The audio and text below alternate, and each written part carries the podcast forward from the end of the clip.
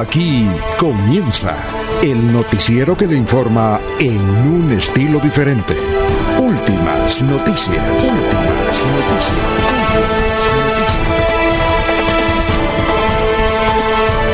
La información analizada por los expertos, sin sesgos, explicada con detalles, sin tanta carreta.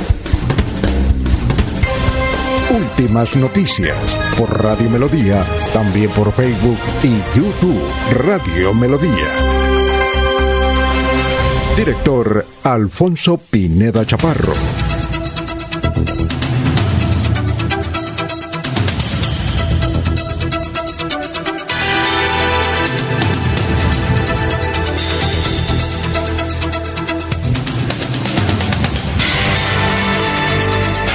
Gracias a Dios.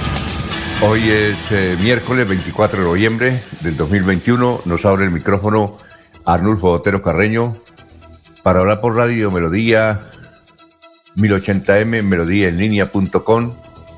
Estamos por Facebook Live, estamos por YouTube. Gracias por la sintonía. Son las 5 de la mañana, 3 minutos. Hoy, 24 de noviembre, faltan 37 días para que termine el presente año 2021. Hoy es el Día Mundial de la Evolución. Hoy es el Día Mundial de la Evolución.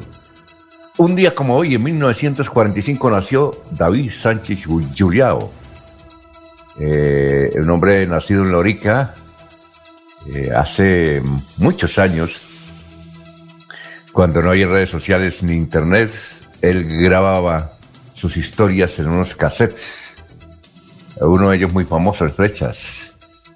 Y entonces uno compraba el cassette y escuchaba el Flechas. Ya murió David Sánchez Llullao, era un gran literato. Un día como hoy, en 1992, fallece Rafael García Herreros, nacido en Pamplona, el curita que además de líder espiritual, eh, creó una gran eh, fundación, la más grande de Colombia, el Minuto de Dios, que tiene la universidad presencial más grande eh, de Colombia. La tiene el Minuto de Dios. Y ha construido a través de su famoso banquete del millón muchas, eh, mucha vivienda. Y tiene el Minuto de Dios en la televisión colombiana por eh, orden nacional, en todos los canales. Bien, hoy, un día como hoy, en 1999, perdón, eh, un día como hoy, en el año 1909, nació esta actriz argentina, Libertad Lamarque. Creo que duró casi 100 años. Libertad Lamarque. Vivió mucho tiempo en México. Esta consagrada actriz argentina. Muy bien, cinco cinco minutos. Vamos a saludar ya a nuestros compañeros de la mesa virtual de Radio Melodía. Aquí en la ciudad bonita de Colombia. Laurencio Gamba está en Últimas Noticias de Radio Melodía 1080 AM. Don Laurencio, ¿cómo está? Tenga usted muy buenos días. Hoy miércoles. ¿Qué ha habido? Alfonso, pues bien, en un mes estaremos en la celebración de la Navidad 24 de diciembre. Estoy con San Jairito, un santo de devoción por aquí regional. Este es un muñequito que hace un tiempo nos llegó. Pero Alfonso, es que todo ya se ya huele a, a Navidad la gente, si usted revisa en la calle, está invadida por los eh, elementos para la elaboración del pesebre, del arbolito de Navidad y todo lo que tiene que ver, pero también está todo invadido con altos precios. Ya el corrientazo ya no es tan corriente, toca listar 12 a 15 mil pesitos para comer en la calle. La situación está bastante compleja. Aquí el platanito subió, el café se puso a 80, como dicen las abuelas. La leche también subió, el pan ya va a quedar a 500 pesitos nomás, toca partirlo. El de 500 partirlo para que alcance a dos personas, porque no hay cómo comprar más, Alfonso. Y el saludo para todos los que están en la red, para Arnulfo Otero Carreño, especialmente quien está en la parte digital, en el teletrabajo, y todo lo que tiene que ver con este audio que llega hasta los Estados Unidos y cualquier parte del mundo. El saludo también para el doctor Julio Enrique Avellaneda. Hoy continúan los operativos militares de seguridad en el territorio de la refinería de Barranca Bermeja, donde ingresó desde el lunes pasado el ejército para controlar, porque dicen que se estarían preparando algunas acciones violentas contra la refinería y los oleoductos en Barranca Bermeja. Mañana hay jornada de protesta de los dirigentes sindicalistas, será a la una de la tarde, partiendo de la carrera 27 y bajando por la 36, así lo ha dicho Ligia Mateo de la CUT. Su incremento en la temporada de lluvias ocasiona aquí en el departamento dificultades. Sin embargo, para unos sectores es buena la lluvia por cuanto se está madurando particularmente el grano de café, donde la mano de obra está haciendo eh, beneficios para extranjeros, particularmente mucha gente venezolana está dedicada a la recolección de café, cumpliendo con todo lo de bioseguridad y demás aspectos. El dirigente de Acción Comunal de Bucaramanga, el señor uh, Arnulfo Camargo, Otero, Camargo Botello, dice que este domingo serían suspendidas ese proceso electoral de las juntas de acción comunal porque no hay garantías de bioseguridad para este proceso, porque generalmente quienes uh, integran las juntas de acción comunal son personas de la tercera edad y muchos de ellos pues tendrían algunas afectaciones. El secretario de la secretaria de Mujer y Equidad de Género, Andrea Blanco Pimiento, pues nos va a hablar sobre las actividades que vienen cumpliendo en beneficio de la mujer santandereana y de sus actividades y de los emprendimientos. Aquí está precisamente este informe. Santander continúa reactivando la economía con las mujeres del departamento de Santander. Para nuestro gobernador Mauricio Aguilar Hurtado y el gobierno de Siempre Santander es muy importante evitar retrocesos y avanzar en el empoderamiento económico de las mujeres. Por ende, hemos llegado a la provincia de Yariguíes a fortalecer las unidades productivas de aquellas mujeres que ya venían emprendiendo. Y este es un paso muy importante, que dentro de la COVID-19 el gobierno de Siempre Santander se ha mantenido firme, de la mano con las mujeres pero ante todo fortaleciendo la seguridad alimentaria de cada una de ellas. Es por ello que hoy el gobierno de Siempre Santander, a través de la Secretaría de la Mujer y Equidad de Género, ha apoyado a más de 93 mujeres de la provincia de Yariguíes, cinco municipios y tres asociaciones de mujeres campesinas y mujeres rurales. Es por ello que vamos a seguir fortaleciendo las políticas públicas municipales, los consejos consultivos municipales de cada uno de los municipios del departamento de Santander. Seguiremos avanzando en el cierre de brechas con una política pública de mujer y equidad de género que brinde capacidad instalada y territorialización a través de Casa de Mujeres Empoderadas. Somos siempre Santander, siempre mujeres valientes las 5 de la mañana, 10 minutos, ya vamos a saludar a nuestros compañeros que nos eh, escuchan. Gustavo Pinilla Gómez dice, don Laurencio, el cilindro de gas pasó de 72 mil a 100 mil pesos, todo un abuso.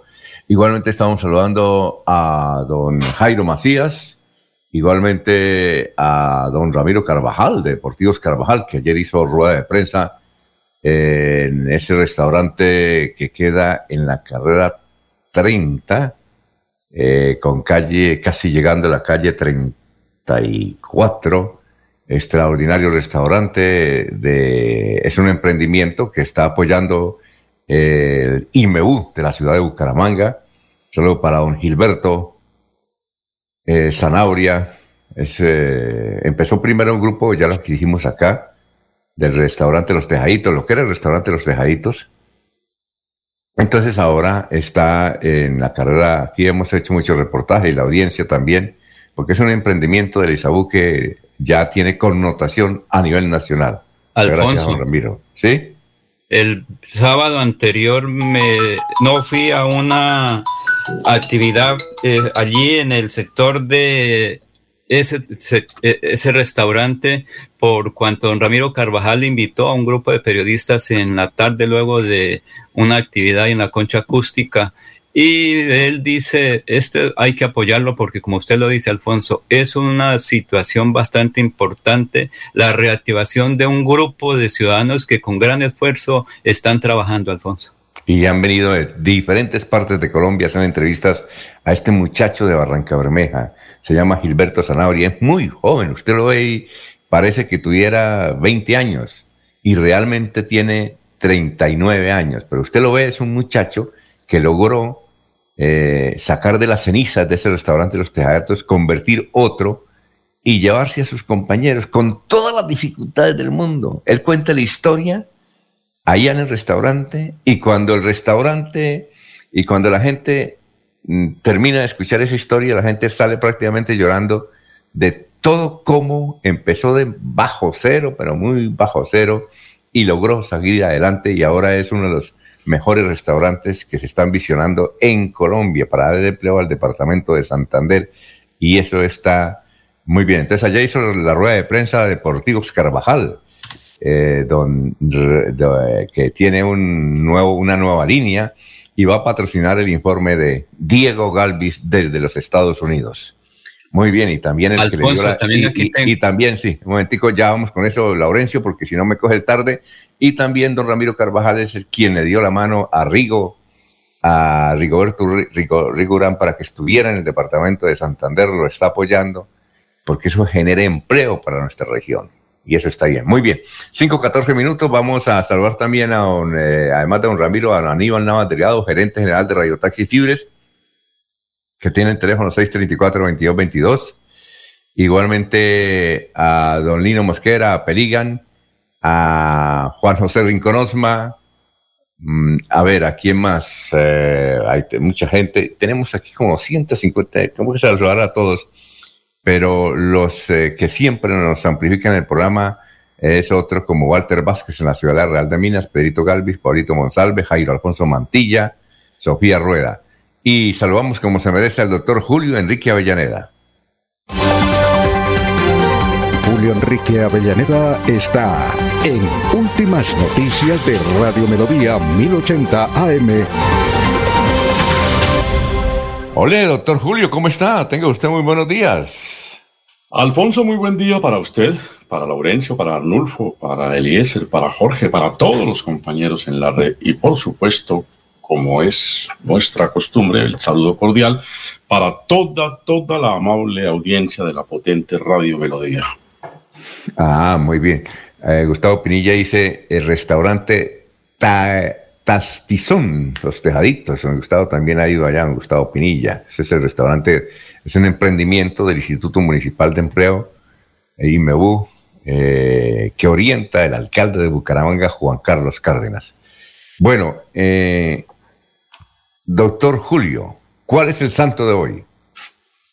Alfonso, hoy hay varios santos, ¿no? Los distintos santorales mencionan a personas varias, como San Columbano, por ejemplo, santo de origen irlandés, don San José de Pignatelli, español, doña Santa Flora de Córdoba, igualmente española, pero los últimos santorales hacen mención de Andrés Dunlan, un santo de origen vietnamita, era un sacerdote vietnamita de comienzos del siglo XIX, que fue, eh, como muchos de los mártires de la iglesia, perseguido por el gobierno de turno en el Vietnam, finalmente capturado y ejecutado por no querer abjurar de la fe eh, católica.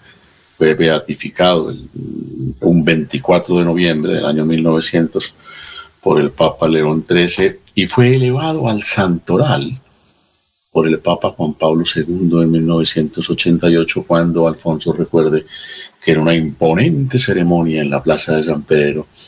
Eh, Juan Pablo II canonizó a 117 mártires asiáticos, entre esos, por supuesto, a André Dunlag, eh, considerado eh, en el Vietnam como eh, una, de las personas más importantes y como el, el ícono religioso católico en, en, aquel país.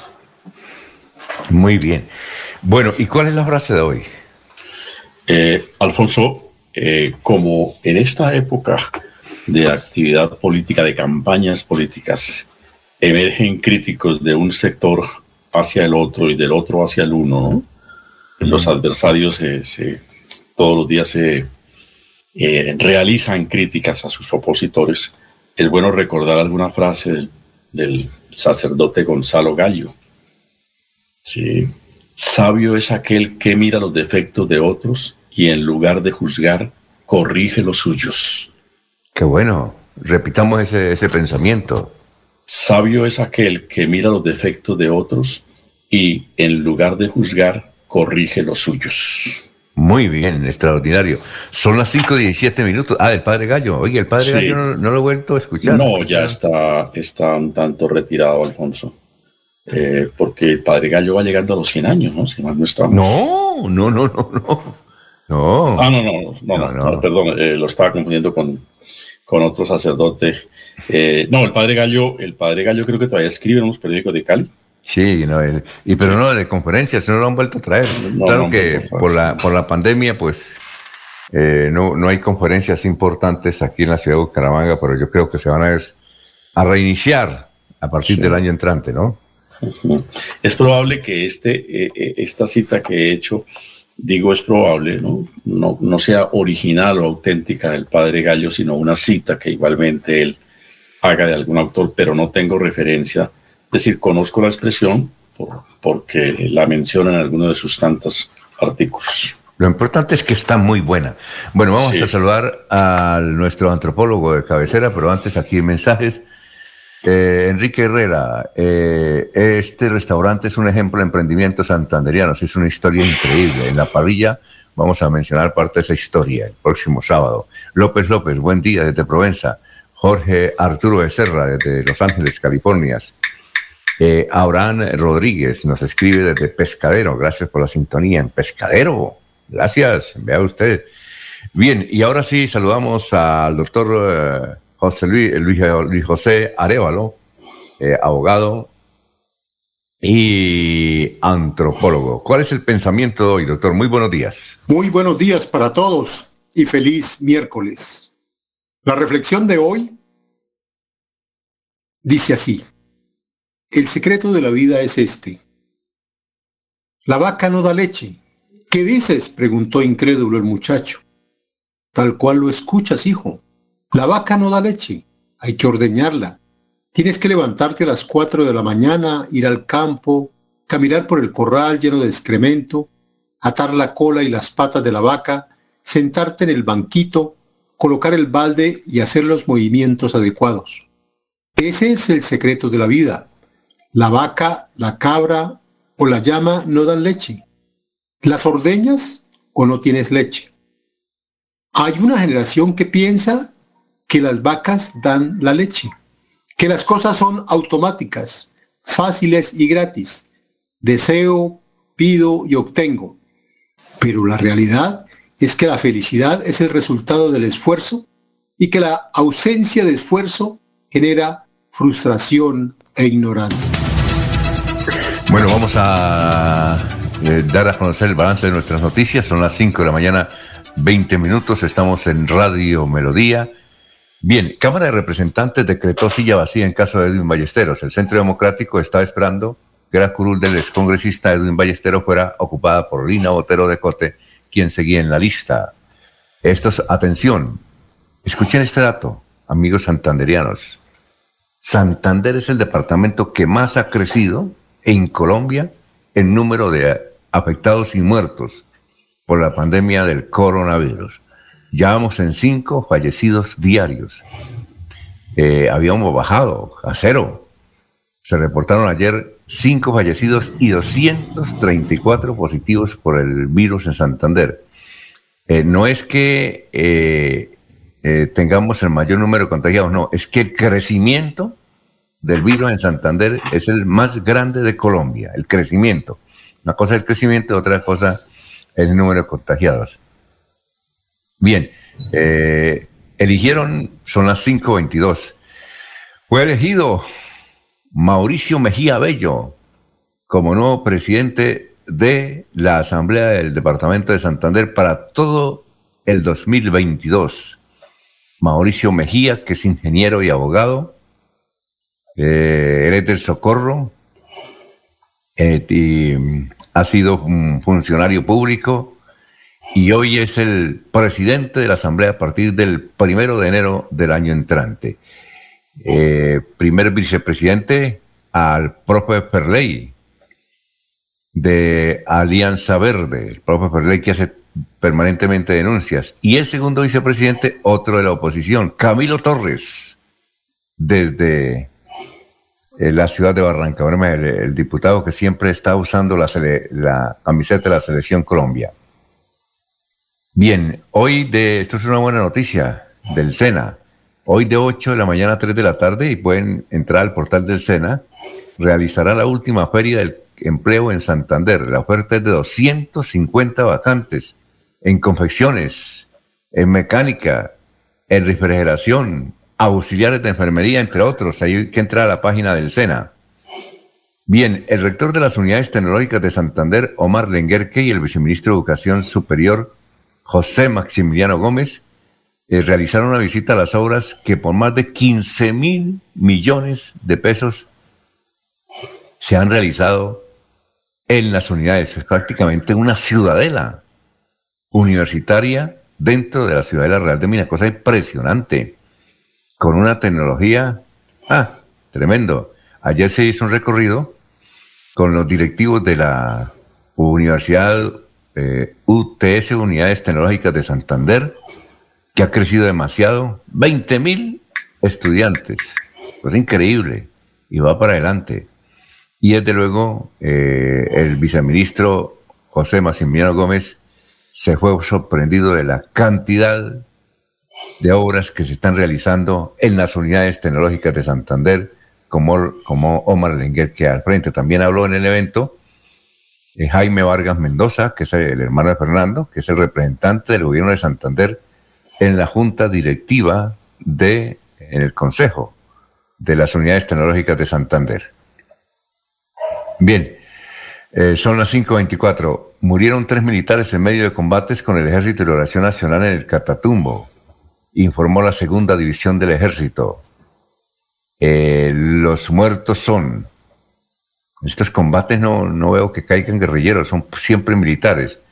En el combate de ayer cayeron tres, el cabo segundo Cristian Oliveros y los soldados profesionales Jesús Carrillo y Jason Doncel. Bueno, esta es una buena noticia a las 5.25. Adicionaron 12 mil millones de pesos para obras entre Bucaramanga y el aeropuerto. A 54 mil millones se elevó el valor de la repavimentación en las vías entre Bucaramanga y el aeropuerto Palo Negro. En estos momentos intervienen andenes que hace poco fueron renovados. La ciudadanía reporta presuntas irregularidades y pide acciones de organismo de control. Oye, doctor Julio, este es el, esta es de la, esta es la obra de la sinvergüencería. Hace dos años, están arreglando la, hace dos años, no es un año, no es un mes, no, hace dos años, esta firma sinvergüenzas de contratistas, ingenieros, esos deberían meterlos también a la cárcel, eso es corrupción. Han, llevan dos años arreglando, por refaccionando la carretera entre Bucaramanga y el aeropuerto.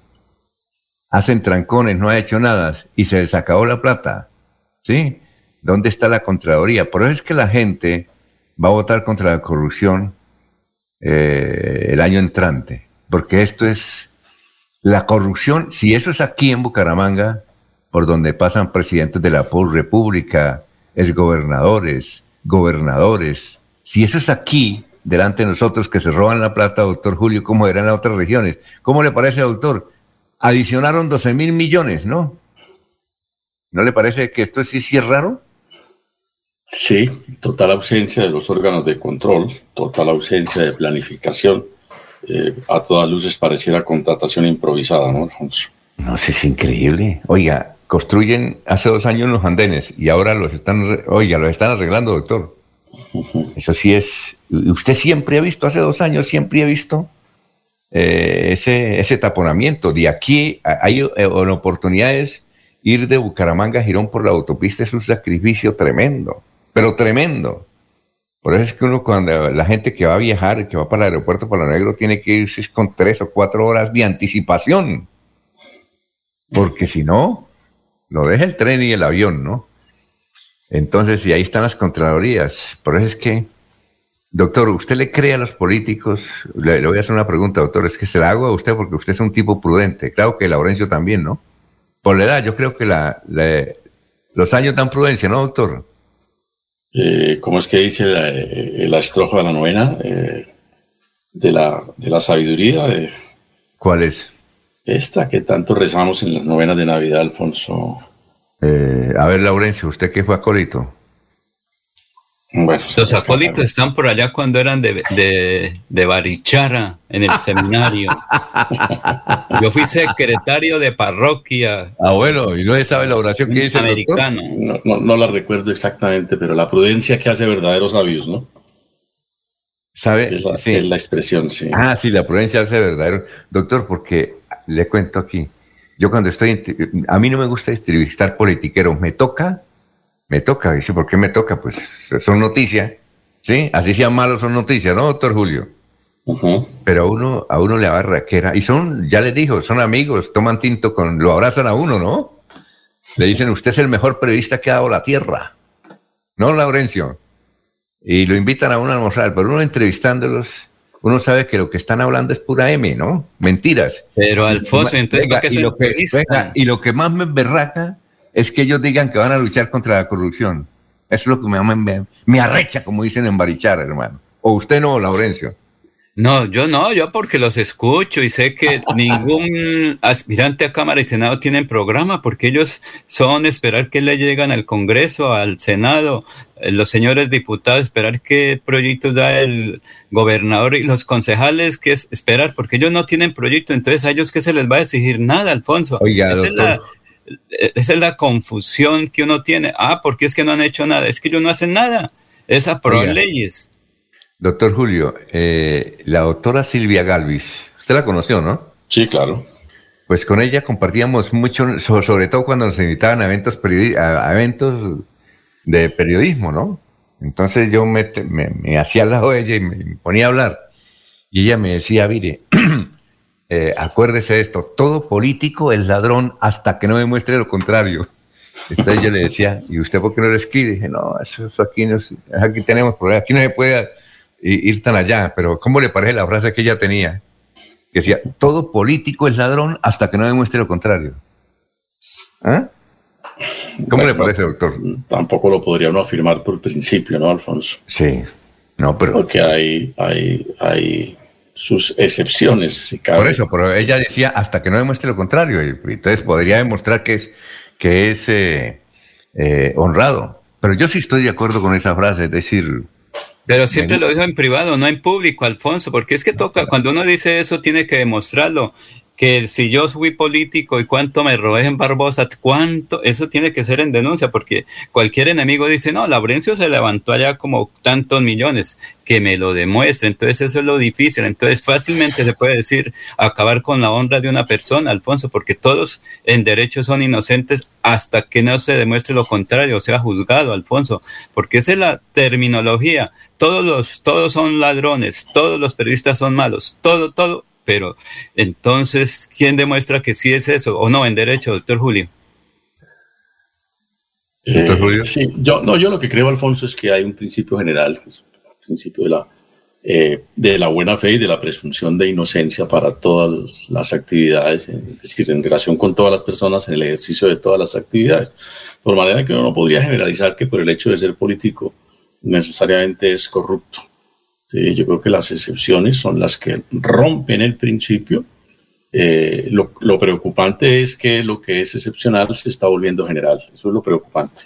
Oiga, el doctor, eh, el, ¿quién fue el que escribió el, libro El Estado Ladrón? Carlos Lemos. eso fue una columna, ¿no? No, es un libro. No, no, pero él empezó, es decir... Probablemente, probablemente empezó con... Sí, él dijo que había escrito esa columna y que le habían llevado muchas críticas y que inclusive él contó aquí en el Club del Comercio, cuando hizo la presentación del libro, dijo, le voy a contar una anécdota. Cuando yo escribí la columna El Estado Ladrón, en el tiempo, ¿no, doctor Julio? Sí. Lo llamó un directivo del tiempo, dijo, doctor, no le podemos cambiar el nombre a la columna que está muy pesada. Eso hace como 30 años, ¿no?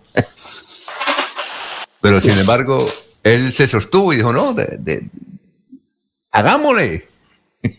¿O no? Y entonces eh, de ahí salió el libro. Usted lo leyó, ¿no?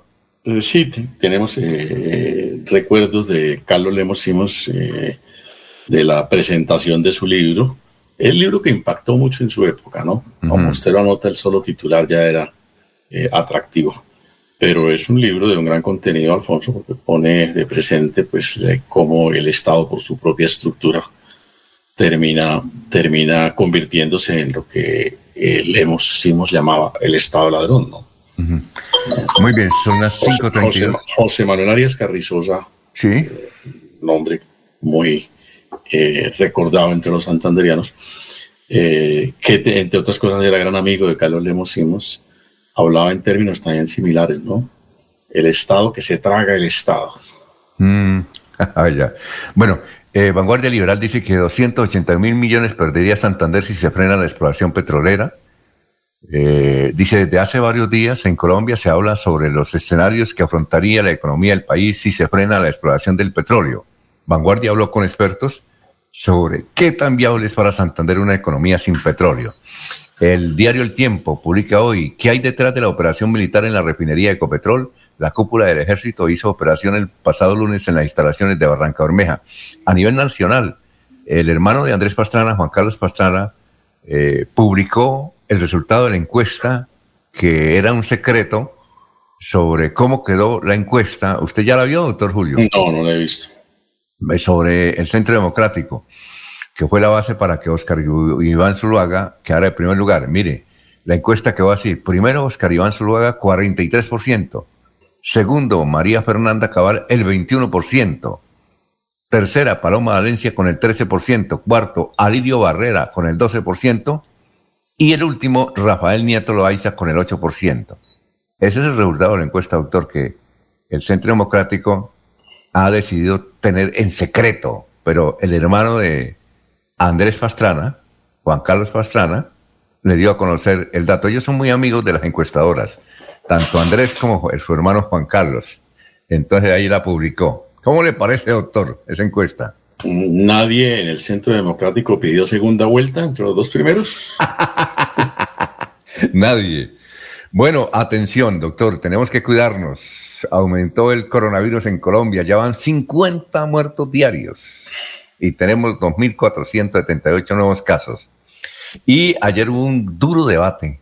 Oye, a mí me dio lástima contra la, con la pobrecita, es decir, bueno, ella cometió un error eh, la, eh, la doctora Jennifer Arias, presidenta de la Cámara. Le dieron con todo. cometió tal vez el error y pues ella no quiere aceptarlo, le echa la culpa a la Universidad Externado. Pero, ¿usted no vio el debate, doctor? Algunos apartes, Alfonso. Oiga, le dieron con todo. Pero es que ese debate es consecuencia de, de, un viejo adagio. Uno, uno cosecha lo que siembra. Sí. ella ha hecho una pésima gestión como presidente de la Cámara, ¿no? Sí, sí, sí. No, no, solamente, no me refiero a una gestión administrativa, sino en la conducción de las sesiones, en la limitación de los derechos a muchos congresistas, sobre todo de la, de la oposición, en la manera como se le ha demostrado que eh, engaveta procesos, eh, proyectos de ley en los que tiene eh, interés alguna bancada o, los que, o proyectos de ley que finalmente son sí. de interés nacional, ¿no? Y a nivel nacional también hay otra noticia que ha conmocionado eh, al país y es que aparecieron muertos en la calera el estilista Mauricio Leal y su señora madre. Y eh, dicen que fue un suicidio, pero eh, testimonios de la creminata del arte de, de los actrices y las actrices, perdón, de los artistas y las actrices colombianas no cree mucho en que fue un suicidio, sino que los mataron. Porque Mauricio Leal, que tiene, tenía 47 años, justamente el día anterior de haber desaparecido, o, pues, pues, estaban en su casa y no aparecían. Entonces fueron a encontrar, fueron a buscar qué era los que le pasaban y estaban muertos. Mauricio Leal hizo un Facebook Live eh, 24 horas. Hizo un live 24 horas y hablaba de la felicidad. Estaba muy contento, pero muy contento. Estaba feliz. Eh, sin embargo, un familiar dice que él tenía una enfermedad terminal. Pero bueno, en todo caso, esa es la noticia de hoy en Colombia sobre este crimen en la calera. A nivel internacional, doctor Julio, para irnos a unos mensajes. eh, atacaron al grupo Clarín de Buenos Aires, porque Clarín es un periódico que ha denunciado todo eh, la plata que se roban y como tienen en Argentina los castrochavistas Kirchner, y entonces los amigos de Kirchner y los castrochavistas de Argentina le dieron por atacar como terroristas a este medio de comunicación que está informando la verdad de lo que ocurre en Argentina. Bueno, vamos a una pausa, son las 5.38 minutos, estamos en Radio Melodía. Melodía es la radio que lo tiene todo. Noticias. Deportes. Música. Variedades.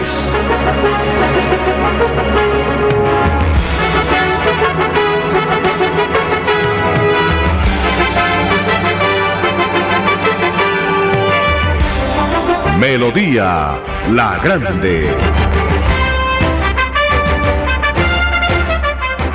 Curso extensivo presencial. Prepárate para la prueba de ingreso presencial del 28 de noviembre al 6 de marzo del 2022. Domingo de 8 de la mañana a 12 y 30 del mediodía. Curso extensivo presencial. Inscripciones al teléfono 316-521-4352. Repetimos el teléfono 316-521-4352. Y los fijos 657-4797 y 647-4675. Invita el Grupo Educativo Elmer Pardo.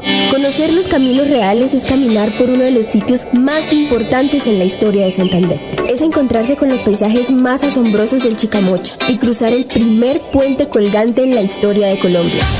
Santander está listo para ti. Ven al municipio de Jordán y atrévete a conocer la experiencia que ofrece Santander para el mundo. Somos siempre Santander. Gobernación de Santander, siempre Santander. Con los números ganadores como Ultrasan, participas en el sorteo de dos combos hogar y una supermoto Benelli. Por cada 500 mil pesos en créditos de Crediaportes, 500 mil pesos en compras de nuestras tiendas hogar, materiales o con ultrasan.com, 30 mil pesos en aportes o por realizar tus pagos oportunos de los créditos vigentes, recibes números para participar. Como Ultrasan, mejora mi vida. Aplican términos y condiciones. Promoción válida del 1 de septiembre de 2021 al 31 de diciembre del 2021. Autoriza con juegos. Esta es una Navidad para reencontrarnos con la familia y compartir abrazos, sonrisas y momentos únicos. Cajazán les desea una feliz Navidad y un grandioso 2022 con momentos muy especiales de bienestar felicidad. Vigilada Super La gente de nuestra región es amable, honesta, trabajadora. Una raza pujante que siempre lleva una sonrisa en el corazón.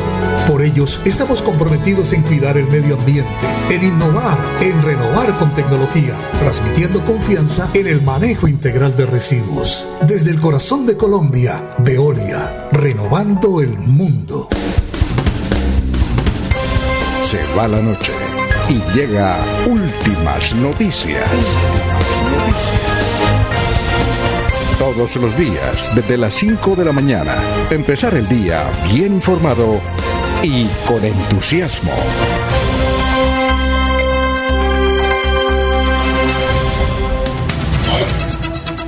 Muy bien. Eh, bueno, saludamos a esta hora a don Jorge Caicedo, que se encuentra cubriendo. Hoy tal vez no puede porque hasta ahora se está condicionando en Cartagena, donde se está celebrando el Congreso de Cospecar. Eh, doctor Julio, ¿usted recuerda cómo era que llamaba el presidente Cospecar? Ah, bueno, que duró muchos años. Tulio, don Tulio no, no, no, no, no, no. Tulio de Azopartes. Azopartes, sí, sí. Azopartes, sí, sí. Eh, ¿Usted recuerda, doctor, cómo era? Es que no recuerda. No, Alfonso. A ver si recuerdo, a ver si hay un oyente que me, que me diga cómo era que se llamaba el eterno presidente Cofecar. Pues bien, don Jorge Caicedo está cubriendo eh, este evento en la ciudad de Cartagena. Si hoy no puede, entonces, pero si nos envía noticias de lo que está ocurriendo allá. Él está cubriendo ese evento en la ciudad de Cartagena. Gustavo Pinilla Gómez dice lo siguiente, antes de ir con el historiador. Eh, 13 mil millones eh, eh, para destruir y volver a construir los andenes que estaban en perfecto estado entre Bucaramanga y Girón. Ahí está. Mire, Gustavo Penilla es un hombre que recorre, cuando está aquí en Colombia, porque Gustavo va una temporada a Europa, pero cuando está aquí en Colombia, Gustavo Perilla Gómez tiene que recorrer ese, porque él vive en Girón y sabe lo que estamos mencionando. Hace dos años están arreglando la carretera, se les acabó la plata y ahora le dijeron, mire, este regalito de 13 mil millones para destruir lo que construyeron hace dos años. Es increíble. Eso es lo que a uno le da piedra. Y la gente me está diciendo, hombre, ¿por qué dice que los políticos son ladrones? No tan, no, no tan allá. Es verdad que hay corrupción, pero no tan allá, no, pero es que le cuento a esa señora que me, me está regañando ahí por, eh, por Twitter que, que, que a uno le da, le da piedra, en serio, de saber cómo aquí delante de nosotros eh, se roban la plata así. Aquí, aquí en, Bucaramanga, entre Bucaramanga y Girón se roban el billete. ¿Cómo será en otras regiones? Va en el campo. ¿Cómo era la platica? Y eso es lo que le saca a uno la piedra, señora. Pero Alfonso, ahí no hay robo. Gracias. ¿Ah, no? Ahí es falta de planeación, Alfonso. Ahora hacen las obras y tienen que destruirlas. La plata se invirtió mal. Es que eso es diferente, Alfonso. Ahí no hay robo. Falta de planeación. Laurencio, se invirtió mal. era, eh, eh, se fue para otro bolsillo, por eso se invirtió mal. No, no, pero es que ahí yo he visto. claro, no, usted tiene razón. Laurencio, usted tiene razón.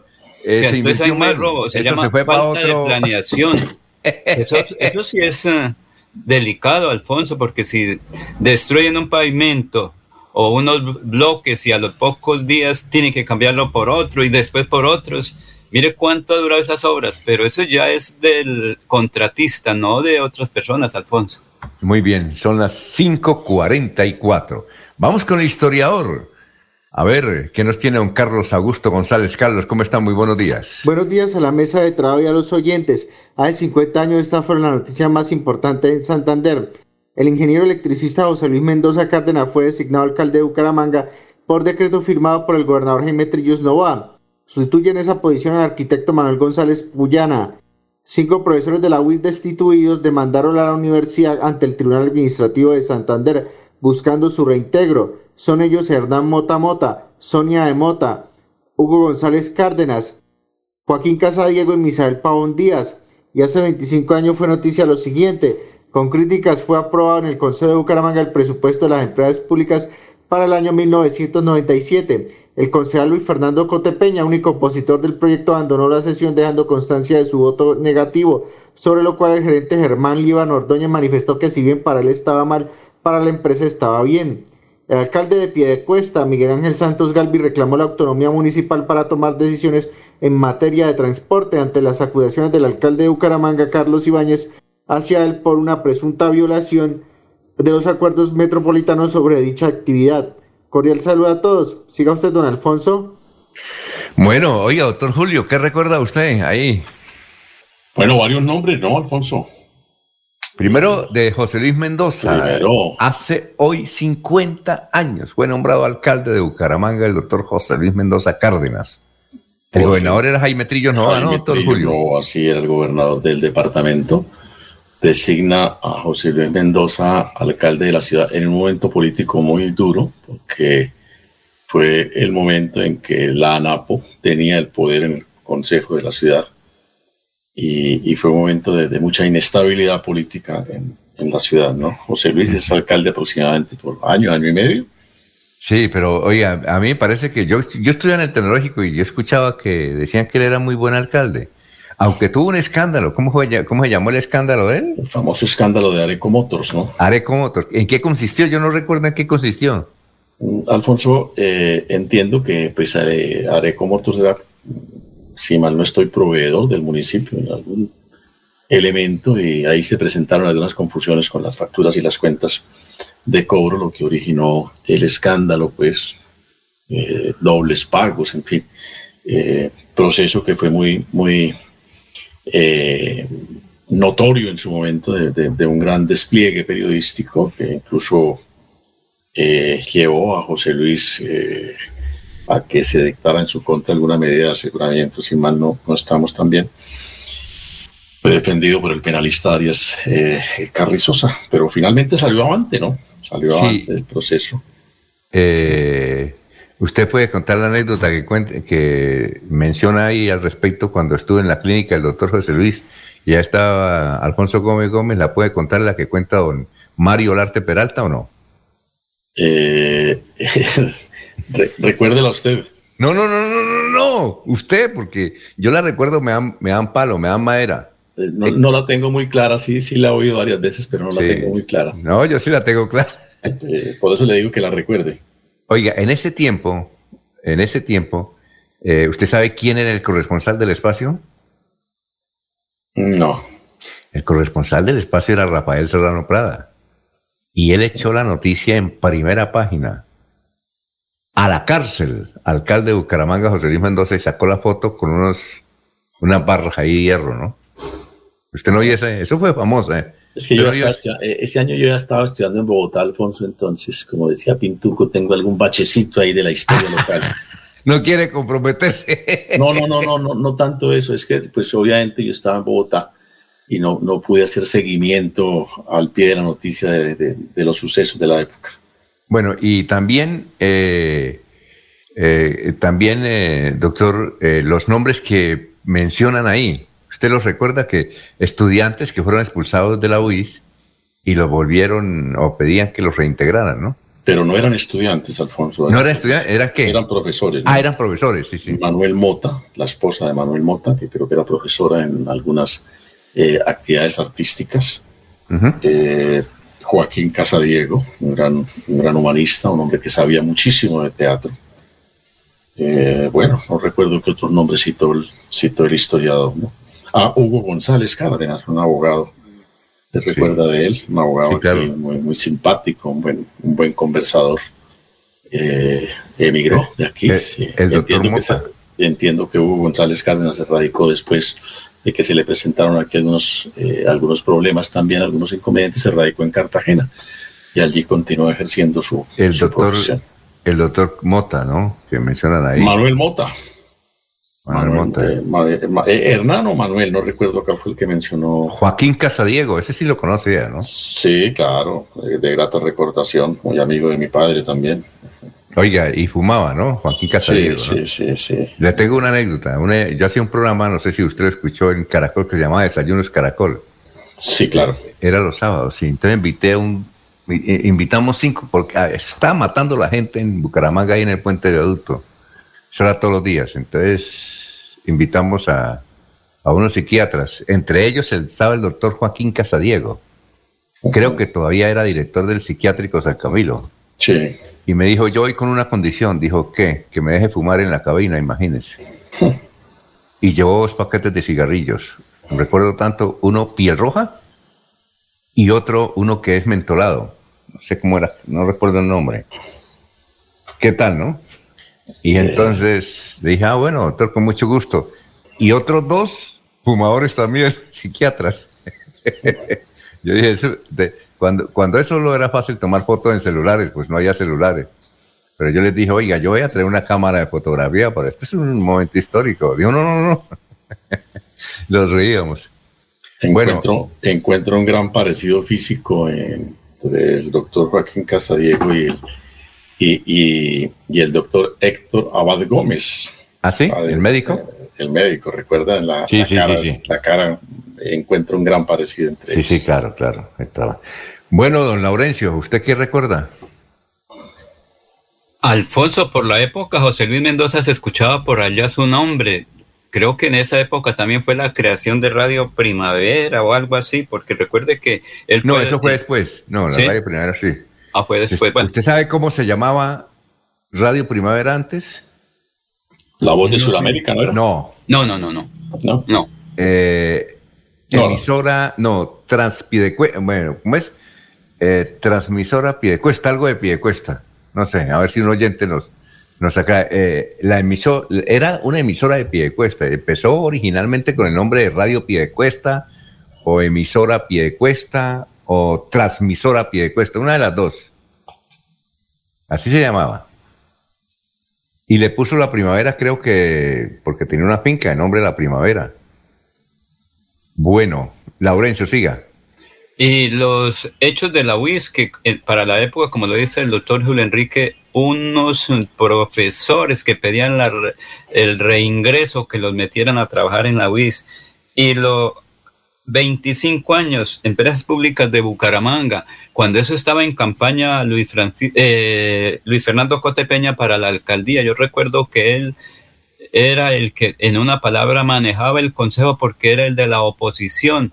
en esa época recuerdo que el alcalde Carlos Ibáñez tenía que bajar a depender la administración central porque Luis Fernando Cotepeña era el que el opositor de la época y manejaba todo porque en ese tiempo pues el más versado, el abogado era él y dominaba el consejo. Eso le permitió luego a Luis Fernando Cotepeña ser alcalde de Bucaramanga.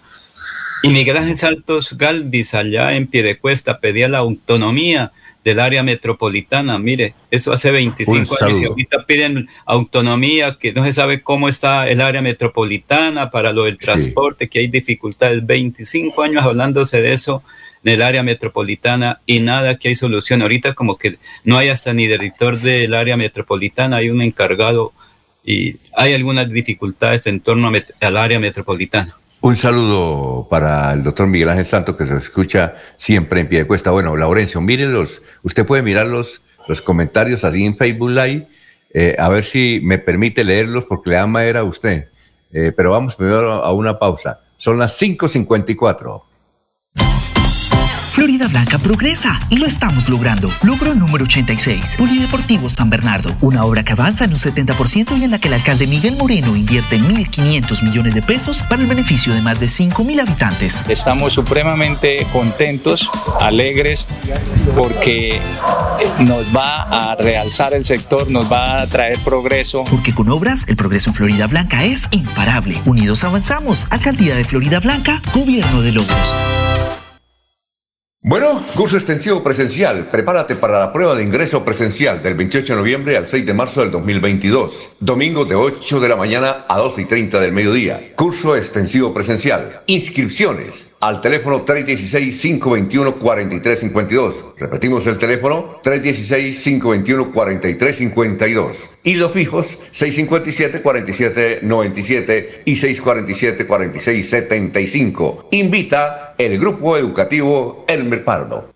La gobernación de Santander ayuda a los bolsillos de los contribuyentes. Aproveche la reducción del 80% sobre sanciones e intereses en el impuesto vehicular hasta el 31 de diciembre de este año. Acérquese a la Casa del Libro Total en Bucaramanga, Barranca Bermeja y San Gil o desde su casa ingresando a www.yuba.sic.com.co slash Santander. También en cualquier punto baloto, efecti y éxito del departamento. Póngase al con su deuda de impuesto vehicular. Gobernación de Santander. Siempre Santander. Proyectados en el futuro y el bienestar de nuestra gente. Trabajamos todos los días en paz, cuidando el medio ambiente.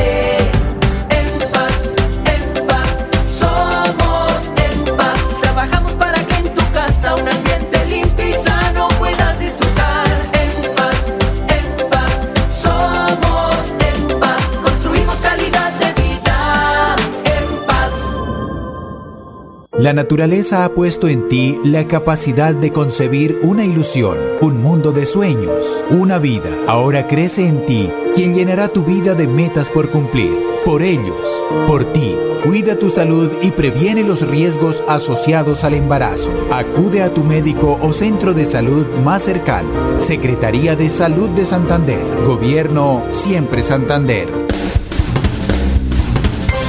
Se va la noche y llega últimas noticias. Todos los días, desde las 5 de la mañana, empezar el día bien informado y con entusiasmo.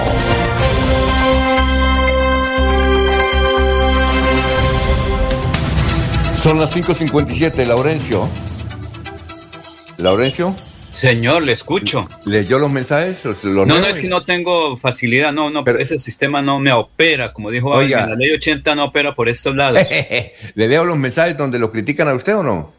Alfonso, claro, porque es que hay que agradecer que el oyente tiene, así sea desde una bodega, tiene la intención de formular, de pasar ahí a escribir, eso hay que agradecerle. Bueno, Juan Carlos Rico Larrota dice, yo creo, yo creo que Laurencio Estagodo será que quiere tapar el sol con el dedo en esto de la corrupción. Manuel José Mejía Reyes desde Barranca Bermeja dice, eh, y el puente Chirajara, don Laurencio, la plática se perdió. Juan Carlos Contreras, reportando sintonía.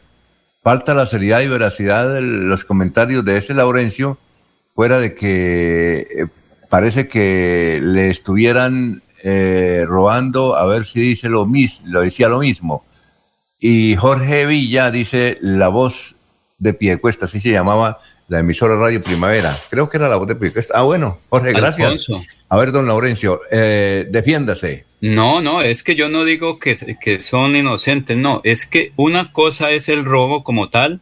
Eh, claro que en el momento que me roben, pues yo tengo que denunciar ante la policía, ese es mi deber ciudadano.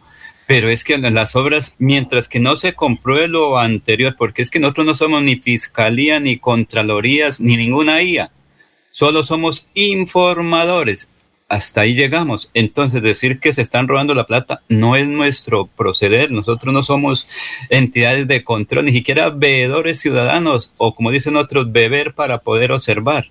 Pero no, Alfonso, es que la plata se pierde por malas inversiones, por malos procesos, por mala proyección de una obra que se cayó. Eso se llaman eventualidades. Pero la plata se invirtió mal, sí se invirtió mal pero no es un robo, porque es que robo es meter, le hacen la plata sin hacer la obra.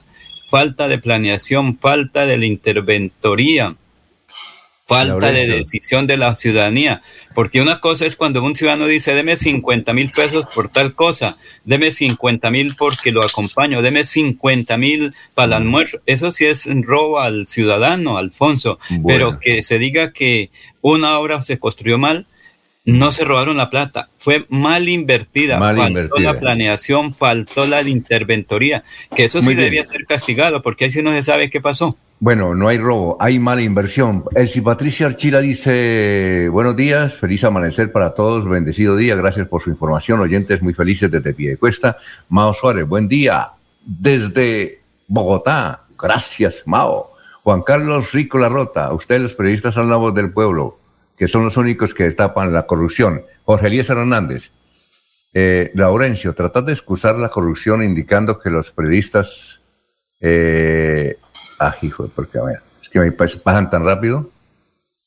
Eh, a ver, eh, pasan tan, bueno, Juan Carlos Rico Larrota dice, ustedes periodistas son la voz del pueblo, pasan tan rápido los mensajes que no me los deja leer, son bastantes.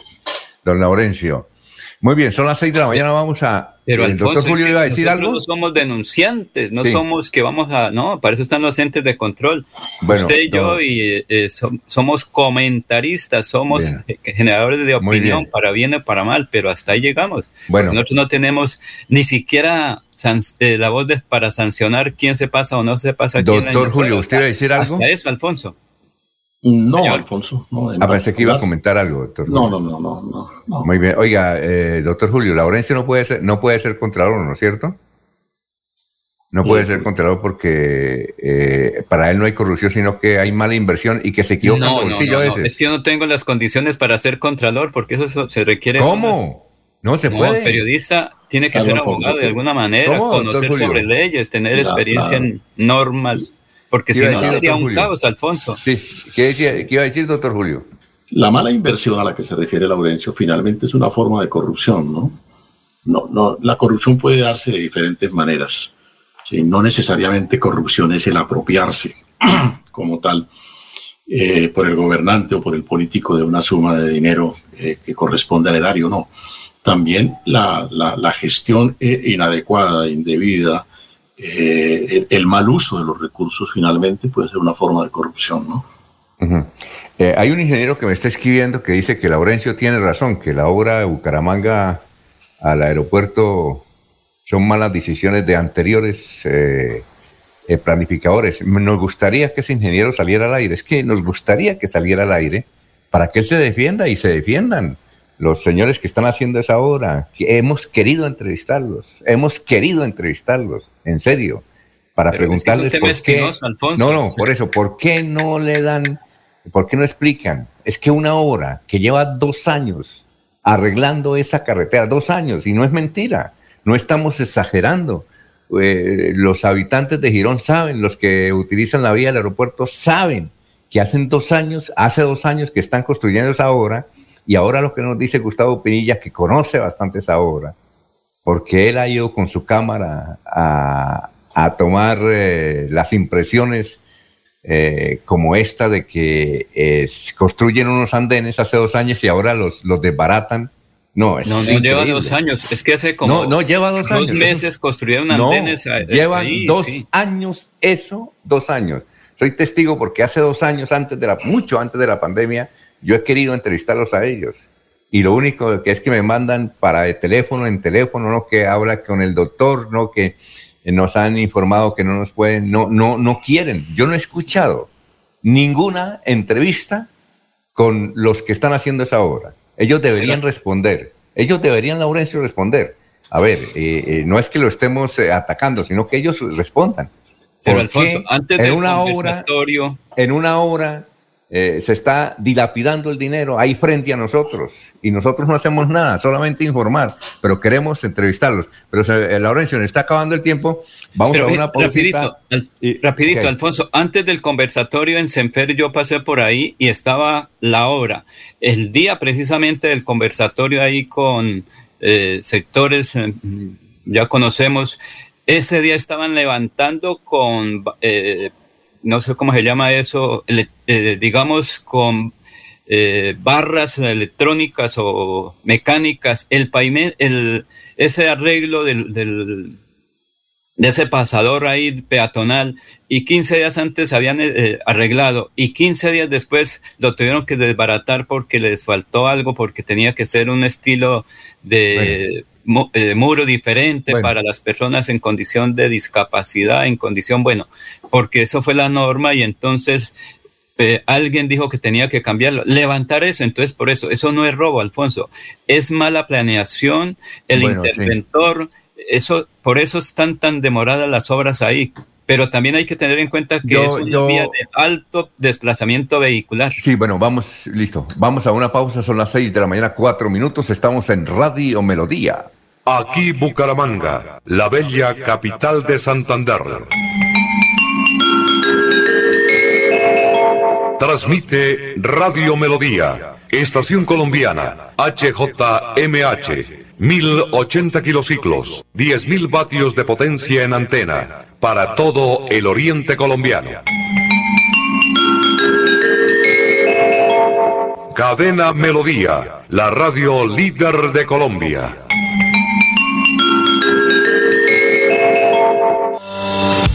Queremos que disfrutes de un servicio de energía confiable y de calidad. Por eso trabajamos en el mantenimiento de la infraestructura eléctrica, para que estés informado oportunamente de las fechas y horarios de las suspensiones del servicio de energía. Síguenos en nuestras redes sociales arroba esagrupo EPN o consulta toda la información en www.esa.com.co. ESA, Grupo EPN, Vigilado Superservicios. La reabertura del Jardín Botánico me pareció fantástica. Es súper importante este espacio en el que podemos compartir en familia. Me pareció muy lindo porque amo la naturaleza. El Jardín Botánico Eloy Valenzuela reabrió sus puertas al público. Vive un gran reencuentro con este santuario de biodiversidad para Santander. Horario de atención, 8 de la mañana hasta las 4 de la tarde en jornada continua, de martes a domingo. CDMV. Juan Carlos Reyes Nova, director general. Cuando pienses en amor, pasión, piensa en mí, Damiana. Pide ahora mismo tu tableta de Damiana para que disfrutes al máximo de una relación sexual con toda la energía, vitalidad y que te permita durar el tiempo que tú quieras. Damiana, pídela a domicilio en Bioalterna 643-6636 o al celular 321-441-6668. Bioalterna, calle 55 3117, Barrio Antiguo Campestre, Bucaramanga. Visitar Panachi es volar sobre las montañas del segundo cañón más profundo del mundo. Es entretenerse y disfrutar de una gran variedad de atractivos en uno de los parques temáticos más importantes de la región y aprender de la historia y la cultura del pueblo más berraco de Colombia. Ven al Parque Nacional de Chicamocha y atrévete a conocer la experiencia que ofrece Santander para el mundo. Somos siempre Santander. Gobernación de Santander, siempre Santander. La gente de nuestra región es amable, honesta, trabajadora, una raza pujante que siempre lleva una sonrisa en el corazón. Por ellos estamos comprometidos en cuidar el medio ambiente, en innovar, en renovar con tecnología, transmitiendo confianza en el manejo integral de residuos. Desde el corazón de Colombia, Veolia, renovando el mundo. Se va la noche y llega últimas noticias. Todos los días, desde las 5 de la mañana, empezar el día bien informado y con entusiasmo.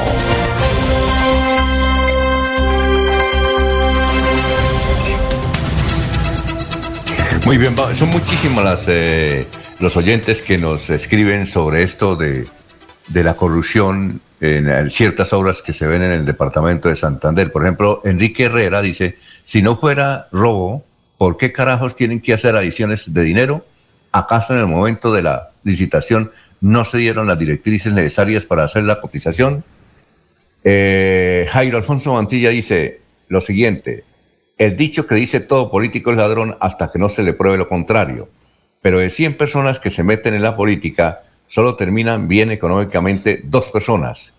Yo sé que la gente se mete en la política por pasión, por tener puesto, por ayudar al municipio o el barrio, pero el que lo hace por interés personal y es avaro termina perdiendo el hogar, la casa, arruinado y peor aún, ahora aún desprestigiado. A veces termina en el cementerio o en el hospital. El papel del Estado es muy permisivo para que se dé la corrupción. El mismo gobierno debiera imponer sanciones ejemplares a los que se meten en política. Que las sanciones y castigos sean tres veces el doble de lo que le impone a una persona normal.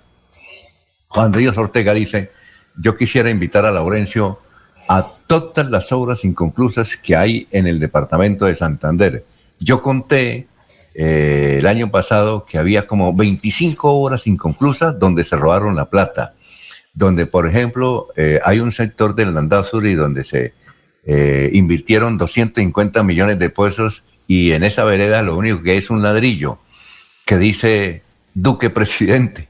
Bien, eh, a ver, eh, Laurencio es muy buena persona, pero a veces muy ingenuo.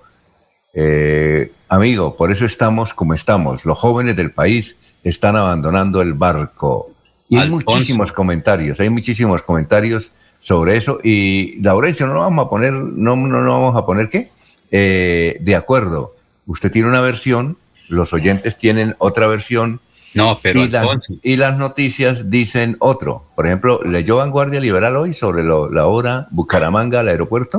Sí, señor, sí la leí. Esto a las 4 de la mañana me llega aquí el periódico Vanguardia Liberal, me llegan todas las informaciones. Y antes de eso yo lo conozco, conozco la obra, Alfonso. Lo que ocurre es que para la gente interpretar las cosas es muy fácil. La adición de un presupuesto se hace porque, por varias cosas. Primero, porque falta dinero para terminar la obra, porque es, por eso es la situación de que quedan los elefantes blancos. Se proyecta la fase 1, fase 2 y fase 3, y ahí queda la obra, porque es que el problema es que aquí en Colombia, si yo digo algo, el otro me está atacando. Mire, si las obras del intercambiador de Fátima y Papi Quiero Piña no se logran terminar, ahí estarían, porque faltaban recursos, en su momento les tocó adicionar el presupuesto inicial de la obra. ¿Qué está pasando con la vía alter, el anillo vial externo en San Gil? Tienen que buscar 20 mil millones más. ¿Qué está pasando con el hospital de San Gil? Tienen que buscar 20 mil millones más. Lo que ocurre es que ahora, cuando se proyecta una obra se tiene un presupuesto, pero cuando se está ejecutando todo ha subido y por eso son las adiciones presupuestales. Claro, el pueblo, el común de la gente dice se robaron la plata, pero eso yo no sé si alguien que tiene empresa conoce todo esto. Es que tener empresas Bueno. es lo más difícil, crearla es fácil, pero mantenerla es fácil. Sí. Y para eso son los abogados, perdone, doctor Julio Enrique, para defender las cosas, para a eso les pagan. Por eso Pero, ahora no, pero no, obras- no, no le eche la culpa a los abogados. no, no, no, pero espere.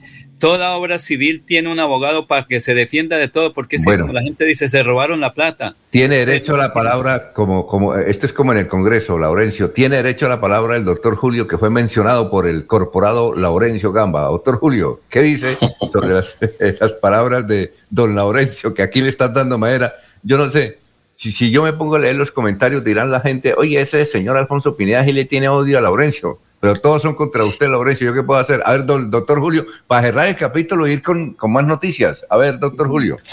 Totalmente de acuerdo, Alfonso. Eh, no, lo que pasa es que el fenómeno de la corrupción eh, es eh, mucho más amplio, va más allá de la simple exigencia de dineros, va más allá de la- del, del abuso del poder por parte del funcionario, del soborno, ¿no? de, la, de ese tipo de, de- las extorsiones en términos generales. No, va mucho más allá, Alfonso. Y, comparto la idea de que dentro de las formas de, de corrupción, de hecho, eh, eso es lo que contemplan las normas que protegen la contratación pública, es que no haya malversación de recursos. No necesariamente, en mi sentir, eh, corrupción es que se apropie el funcionario de manera directa del recurso eh, público ¿no? y, lo, y- lo vuelva recurso personal. No, no, la falta de planificación en las obras finalmente es una forma de corrupción porque es una forma de malversación del recurso público, una forma de, de dilapidar el recurso eh, público, el dinero de los, de los ciudadanos, ¿no? Es una forma de deslegitimar el Estado, Alfonso.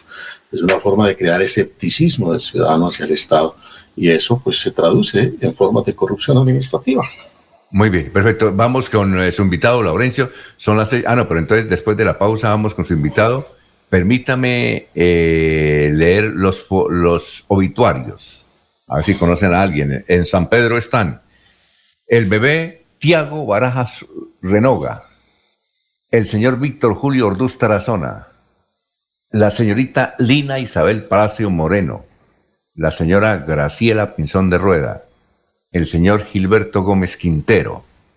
Eh, también están en Los Olivos Francisco Quintanilla Montañez, Arita Pedraza de Díaz, Mario Rueda Sierra, Mimi Cecilia Ibarra de, de Aconcha y Jean, y Jean Carlos Trillos Pradilla. ¿Conocen ustedes a alguien de los que están en las funerarias? No, yo no, Alfonso. Don Laurencio. Eh, Alfonso, no, pero hay que decir una cosa, es que la señora mamá de el exalcalde de Girón, Jonavío Barrientos, murió ayer, pero no sé dónde estará, si está aquí en el área metropolitana, en Girón, la señora Eide Belén, eh, Belén Barrientos, ella murió ayer y entiendo que pues eh, estaba ahí el exalcalde John Abiu Ramírez. Barrientos, eh, pendiente de su señora progenitora. Nuestros saludos Entonces- para el exalcalde de Girón. Por eso, entonces murió la señora madre de John Abiud eh, Ramírez Barrientos, alcalde de Girón, ¿verdad? Sí, señor, sí, esa es la. Sí, pero no sé exactamente que alguien de Girón o alguien de la familia que con frecuencia nos escucha de ellos. Recordemos que ahí en Girón viven varias ah, hermanas. si- de yo creo que alguien, sí, alguien nos va a dar el, conocer el nombre y dónde la están velando a la señora, eh, porque los que tengo acá, no, no, no hay ninguna señora Barrientos. No hay ninguna señora. Puede ser en. Girón, Alfonso, no sé, o si Ah, es- fue en Bogotá su muerte, porque ella era natural de, de Sala- Salazar de las Palmas, norte de Ah, Santander. norte de Santander, sí. Sí, pero de no sé si, pero ellos viven aquí hace casi 50 años en Bucara- en el área metropolitana. Muy bien, vamos a una pausa y antes aquí, don Laurencio, de los, eh, de- a ver, 63 comentarios, hay uno a favor suyo. Y ahí está escrito, si lo puede ver. Dice Ana Cano, adoro a don Laurencio, adoro a don Laurencio. Eso es para enmarcar, ¿no, Laurencio? Adoro a don Laurencio. Vea usted. Bueno, muy Mira, amable, mira. doña Alma. Mira que de todas Ah. maneras, así sea un botico en favor, pero los otros también tienen, Alfonso, Alfonso, hay que agradecerle que la gente toma la, eh, eh, pues eh, el tiempo para escribir. Y eso no me molesta. Mejor, ¿no es que eso lo hace crecer a uno, tener otro concepto? Y gracias a esos oyentes, porque mire, eso se llama sintonía, Alfonso, gente que está pendiente.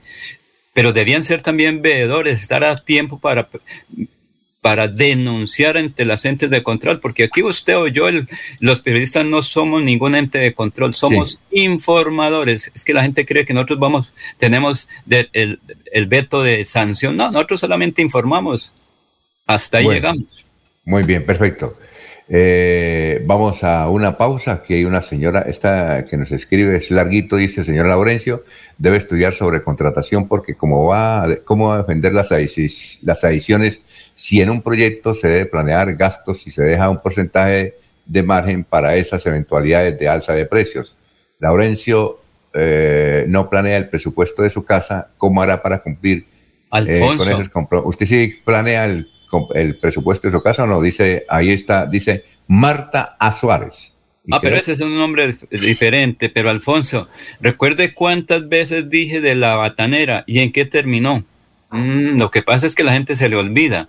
Es que eso no es de, sí, cuando yo, en alguna ocasión que se estaba entrevistando a un ciudadano con, para la época credencial, hermano, me dijo, sáquemelo un poquito, sáquemelo de la batanera, Alfonso. ¿Y en qué terminó la batanera? Eso no es ahí hablar por hablar. ese político Pero gracias a esos oyentes, soy yo. Oiga, ese, Laurencio, ese político se llama Edwin Ballesteros. Como dijo alguien que día es la siguiente pregunta, porque ya vienen ahí desde Barranca Bermeja, están esperando la gente de Copetrol y que está ah, pasando allá en la refinería, Alfonso. Entonces, vamos... para Vicente Martínez que me dice, se hizo el milagro por aquí, por eh, Lebrija, llovió, pero falta el otro milagrito. Nos falta el saludo navideño de Radio Melodía, que es tan importante, no lo hemos escuchado. Eh, sí, que es muy popular. Aquí hay dos saludos navideños, el de Caracol y el de Radio Melodía. Estaba esperando. Son las 6 y 19. Vamos a una pausa y estamos en Radio Melodía.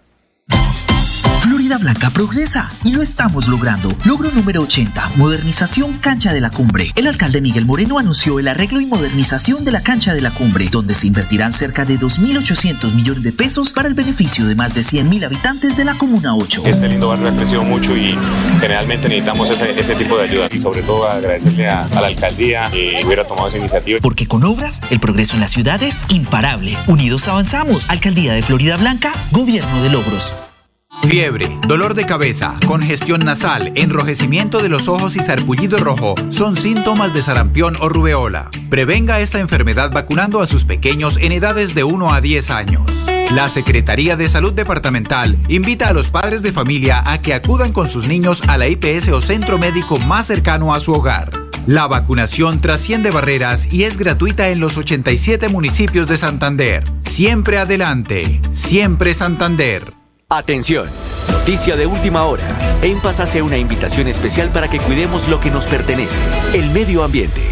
No arrojes papel, botellas plásticas, tapabocas, toallas higiénicas o cualquier tipo de residuos que obstruyan las tuberías. Haz un manejo consciente de lo que botas y dónde lo botas. Sé parte de la solución y sigamos construyendo calidad de vida juntos. En paz. Gánate una Supermoto Benelli con los números ganadores como Ultrasan. Por cada 500 mil pesos en créditos de Crediaportes, 500 mil pesos en compras de nuestras tiendas hogar, materiales o comultrasan.com. Y por realizar tus aportes o pagos oportunos de los créditos vigentes, recibes números para participar en nuestros sorteos. Entregamos dos combos hogar y una moto Benelli. Comultrasan, mejora mi vida. Aplican términos y condiciones. Promoción válida del 1 de septiembre de 2021 al 31 de diciembre del 2021. Autoriza con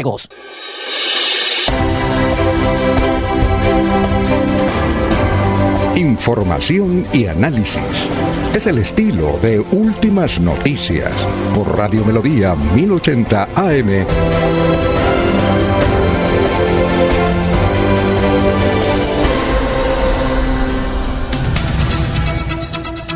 Son las 6 de la mañana, 21 minutos, son varios oyentes antes de su invitado, don Laurencio. Narda Cristina Roa nos mandó una noticia que es importante. Dice lo siguiente, a ver, a ver, es eh, la noticia que nos manda Nardita. Saludo para Narda Cristina Roa por su sintonía. Bueno, dice, premiar a aquellos estudiantes que por su esfuerzo han logrado las más altas calificaciones en el ICFES con una beca para estudiar inglés o francés en una academia de idiomas con altos estándares de calidad. Es una oportunidad que durante el mes de noviembre otorgará la Academia de Idiomas Smart a todos los colegios del país. La beca consiste en un curso completo llamado Smart Online, el cual puede ser para inglés o francés según el gusto del estudiante. Este curso consta de 6, 9 o 12 meses, eh, según el nivel de inglés o francés que el estudiante tenga, el cual se define por medio de una prueba de eh, clasificación gratuita. Vea qué oportunidad tan excelente. Y la gente puede entonces buscar la página que nos manda Nardita, es eh, www.smart.edu.co. Qué interesante. Los que le fue bien el IFES van a poder eh, en poco tiempo saber hablar inglés o francés. Solo para Narda, Cristina Roa. Son las 6 de la mañana, 22 minutos. También tenemos aquí, ah, ya nos, eh, nos envían varios, varios mensajes. Juan Carlos Carvajal, Lamentamos profundamente el fallecimiento de doña Eddie Belén Barrientos, madre de nuestro amigo Jonavid Ramírez. Nuestras más sentidas condolencias a todos sus hijos, hermanos, sobrinos y nietos. Que Dios los tenga en la santa gloria. Y nos, y nos envía una foto de ella, muy joven, es decir, ahí la eh, tiene una, una foto reciente, porque ella en su mano tiene un celular de alta gama, pero la vemos muy joven a la señora madre de eh, don John Abiud Ramírez. Además, John Abiud es muy joven todavía. Fue además uno de los, uno de los más jóvenes alcaldes que tuvo Colombia. Ahora es director administrativo de la Cámara de Representantes. Son las 6 y 23. Y hay otros mensajes ahí, eh, también sobre la vía. Hay unos datos que nos envían interesantes sobre eh, la reconstrucción de la carretera Bucaramanga, el aeropuerto Palo Negro y cómo la plática se ha mal invertido, como dice don Laurencio. No se la han robado, se ha mal invertido. Lo que pasa es que la mala inversión consiste en que en vez de invertirla pasan a, otra inversión, comprar eh, vehículos de alta gama, viajar por Europa. Eh, eso puede ser una mala inversión, ¿no, Laurencio? Bien, Laurencio, ah, no, no, sigamos con el tema. A ver, su invitado, porque yo no va a poder hablar. Alfonso, es que la noticia sí que está en Barranca Bermeja. Allí se han hecho una serie de operativos militares en la planta eh, de la refinería. Allí son 250 hectáreas. Un amigo desde Barranca me dijo, no, no son 40, son 250 hectáreas que tiene la refinería, tres barrios y el Club Miramar. Eso, digamos, entre comillas, está en poder del ejército colombiano por operativos de revisión de seguridad para, porque se, según la inteligencia militar se conoció que estarían preparando planes terroristas contra la infraestructura hotel, eh, petrolera, pero que sea el secretario del Interior de Barranca Bermeja, Leonardo Gómez, y Moisés Barón, del presidente de un sindicato de trabajadores de minero, mineroeléctricos en Colombia. Aquí está precisamente estos informes. Bueno, efectivamente, como, bien lo dices, tema que sorprendió en buena parte eh, a la sociedad de Barranca Bermeja y supuesto a las autoridades, inclusive hay que decirlo, son situaciones que conoce de primera medida eh, la inteligencia militar eh, frente a unos presuntos o posibles hechos de afectación a la infraestructura petrolera en el marco de lo que es los protocolos de seguridad que debe mantener, por supuesto, esta infraestructura.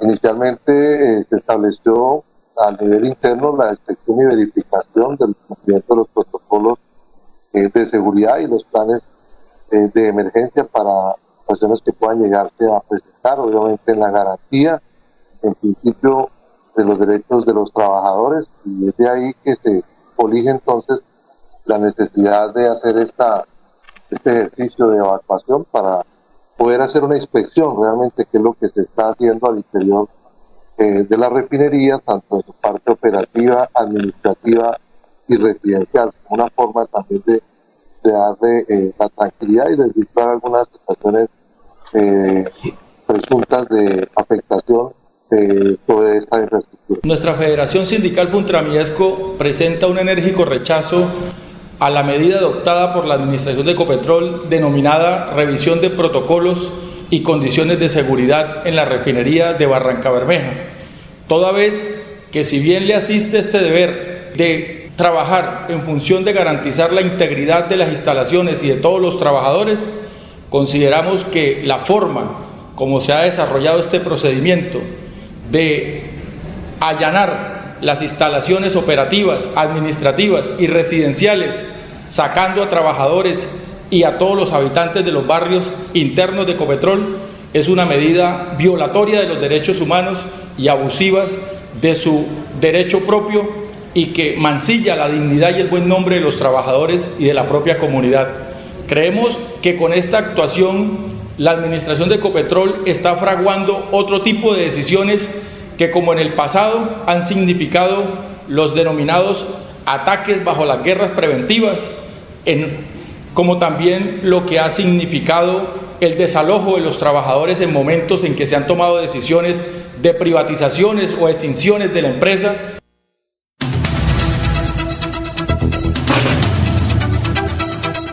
Son las 6 de la mañana, 28 minutos, 6 y 28. Eh, nos dice Leonardo Jerez, gracias por la sintonía, que la señora madre de John la van a sepultar en la ciudad de Cúcuta.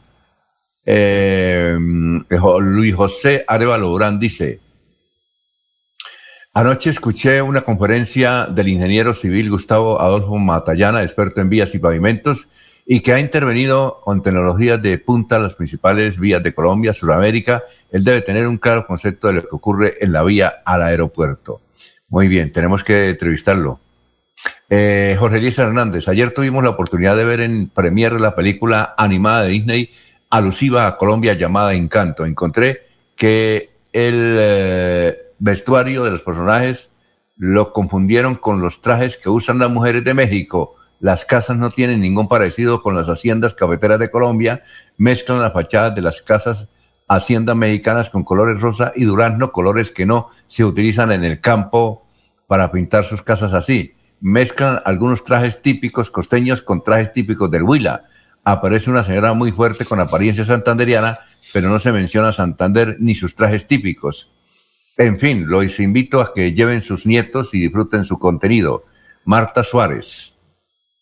El señor Laurencio debe estudiar sobre contratación. A ver, eh, Juan Nicolás Silva Reina, buenos días. Recordamos que el cuarto poder en países latinoamericanos está manchando de sangre por solo cumplir su deber de informar. Eso es insensato que ocurra. Más real que esto es que las construcciones públicas en otros países salen por kilómetro hasta un 50% más económico.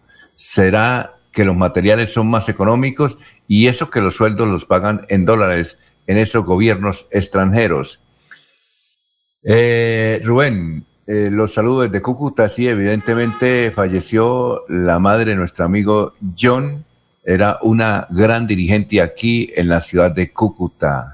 Una mujer extraordinaria, de, de amables relaciones públicas. Bueno, pero Alfonso. Y más, mensajes, y mensajes acá. A ver, eh, don Laurencio, un momentico. Eh, de la gente que nos dice que eh, Fermín, estoy en Cúcuta, nuestro condolencia para toda la familia de Eddie Belén Barrientos, extraordinaria mujer, que formó a sus hijos triunfadores. Ella evidentemente era una señora muy joven a pesar de tener ya sobrinos y nietos. Bueno, vamos, Laurencio, vamos a una pausa. ¿Qué nos iba a decir? Que Alfonso, la corrupción también es de los privados. Eso no es el los, los políticos, porque siempre se le echa la culpa al político, pero el privado, el que hace una obra que es un privado, no es el, contrato, es del privado, no del. Ah, sí, recursos del Estado. Eso es lo que la gente confunde. el privado también es corrupto nos vamos, don Laurencio, para una pausa porque ya está Diego desde Orlando. Son las 6 de la mañana, 31 minutos.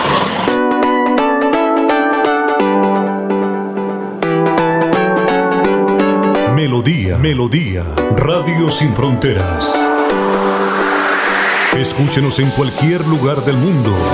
Melodíaenlínea.com es nuestra página web melodíaenlínea.com. Señal para todo el mundo. Señal para todo el mundo. Radio sin límites, Radio sin fronteras. Radio Melodía, la que manda en sintonía.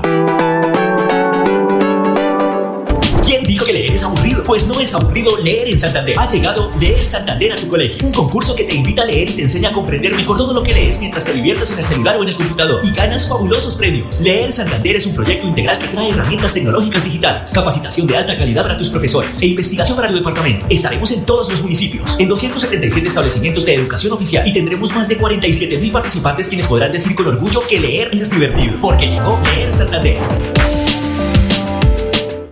La gente de nuestra región es amable, honesta, trabajadora, una raza pujante que siempre lleva una sonrisa en el corazón. Por ellos estamos comprometidos en cuidar el medio ambiente, en innovar, en renovar con tecnología, transmitiendo confianza en el manejo integral de residuos. Desde el corazón de Colombia, Veolia, renovando el mundo. Esta es una Navidad para reencontrarnos con la familia compartir abrazos, sonrisas y momentos únicos.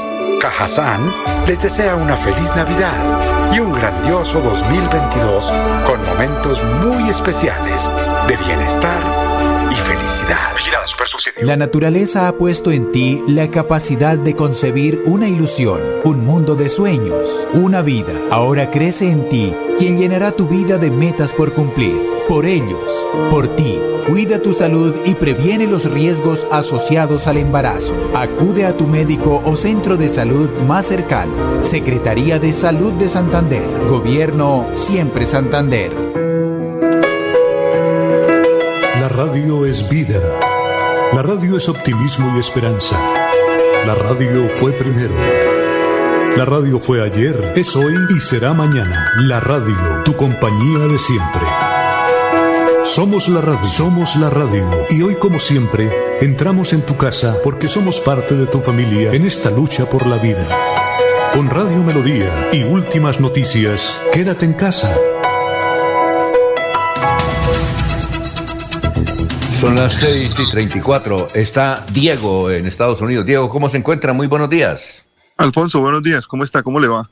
Gracias por estar ahí porque sabemos que emprende un viaje de exploración. Sí, sí, voy eh, con la familia, vamos para eh, un pueblo que se llama Jasper, Indiana. Eh, ¿Allá fue donde vive- grabaron la película? ¿Allá fue donde grabaron la película? ¿Cuál, cuál película? No sé. ¿Indiana Jones? No. Ah, ya. Bueno, eh, no, Jasper es una comunidad alemana que se estableció aquí en Indiana y en ese pueblo vive la hermana de mi esposa que trabaja en una granja que cultiva cerdos. Entonces vamos a reunirnos para Acción de Gracias el próximo jueves, pasado mañana. Oiga, eh, eh, esa no es la comunidad donde nada hay de modernismo, que todo es eh, como el siglo pasado. No, eh, hay, hay varias ciudades que tienen ese, esa característica. Hay ciudades como Williamsburg en Virginia o incluso unas zonas eh, eh, al interior de, de, de Missouri. Tienen, tienen eh, pueblos que se caracterizan por estar casi siempre eh, muy organizados en torno al pasado, porque son, son como decir Girón, son pueblos que cultivan la tradición de, de su arquitectura, de sus calles, pero eh, seguramente las, las, las comunidades a las que usted se refiere son las comunidades de Amish, que son los, los, los grupos religiosos que no, que no profesan el, el modernismo, no les gusta, no les gusta la corriente eléctrica, no les gusta eh, los avances tecnológicos y viven enclaustrados como en, el pasado. Pero no, hay varios pueblos que tienen esa característica, pero no, este es un pueblo normal, un pueblo común y corriente. Y, mi cuñada hace varios meses vive eh, en ese, en ese pueblo y por eso vamos a ir hasta allá. No son sino 14 horas, no se preocupe, 14 horas de recorrido. Ojo, ojo, los microsueños, ¿o yo? No, Bueno. no se preocupe que los carros aquí, o por lo menos el, el- el vehículo en el que nosotros nos vamos, eso pita por todo. Pita si usted se sale del carril, si queda muy pegado al carro de adelante. Eh, ya. la tecnología de seguridad es, es impresionante en los vehículos nuevos aquí en los Estados Unidos. Ah, ya, perfecto. Pero bueno. ¿Y cuál es, y cuál es el informe de hoy? Pues el informe de hoy no puede ser otro diferente al Día de Acción de Gracias, Alfonso. Mire, le quiero recordar, hay una ciudad que se llama Monrovia, queda en Liberia, es la capital de Liberia. Liberia es un país africano. En ese país, en esa ciudad, son las 11 y yo miro 11 y 36 de la mañana.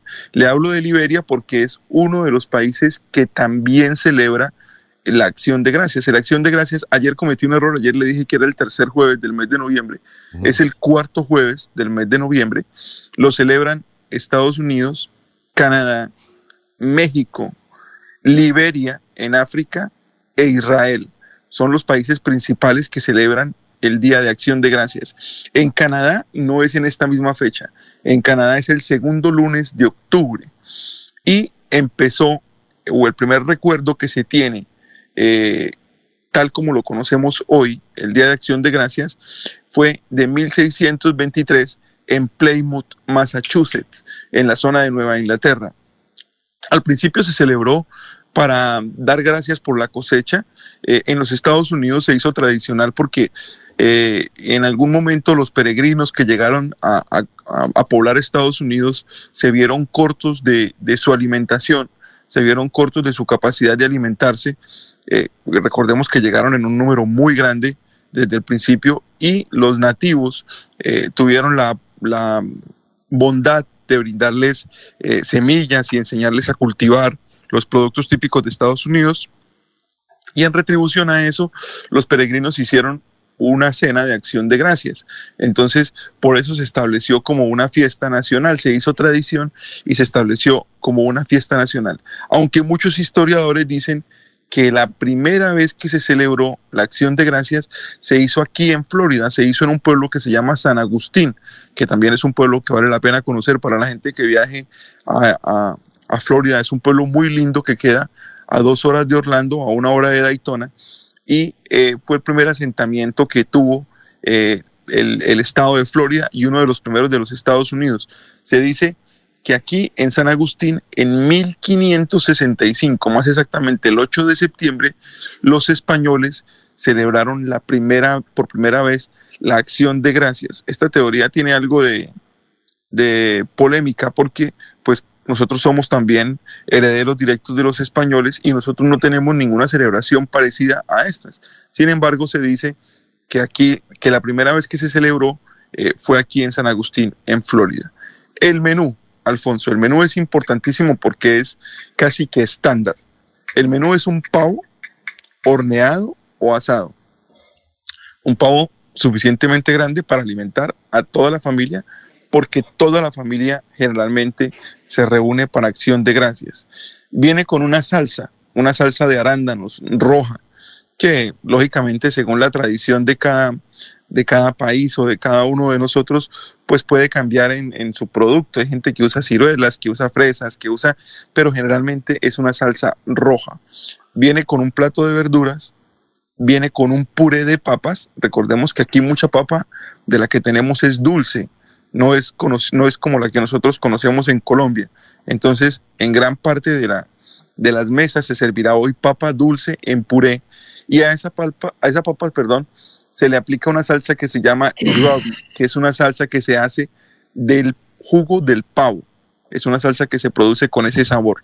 Y lógicamente una mesa llena de postres. Porque toda comida importante aquí en los Estados Unidos viene acompañada por su postre. Hay un par de tradiciones más que se han hecho famosas por el Día de Acción de Gracias. Una es el, desfile de Macy's en Nueva York, que se celebra el Día de Acción de Gracias, lógicamente, por la calle Broadway en, en Manhattan y consiste en una serie de globos gigantes de, de, de personajes eh, famosos de la televisión, de tiras cómicas, que desfilan por esta calle y los americanos y los, eh, pues los neoyorquinos principalmente tienen el placer de verlo en vivo. Es un espectáculo muy bonito que hace la cadena Macy's. Lo hace ya hace varios años.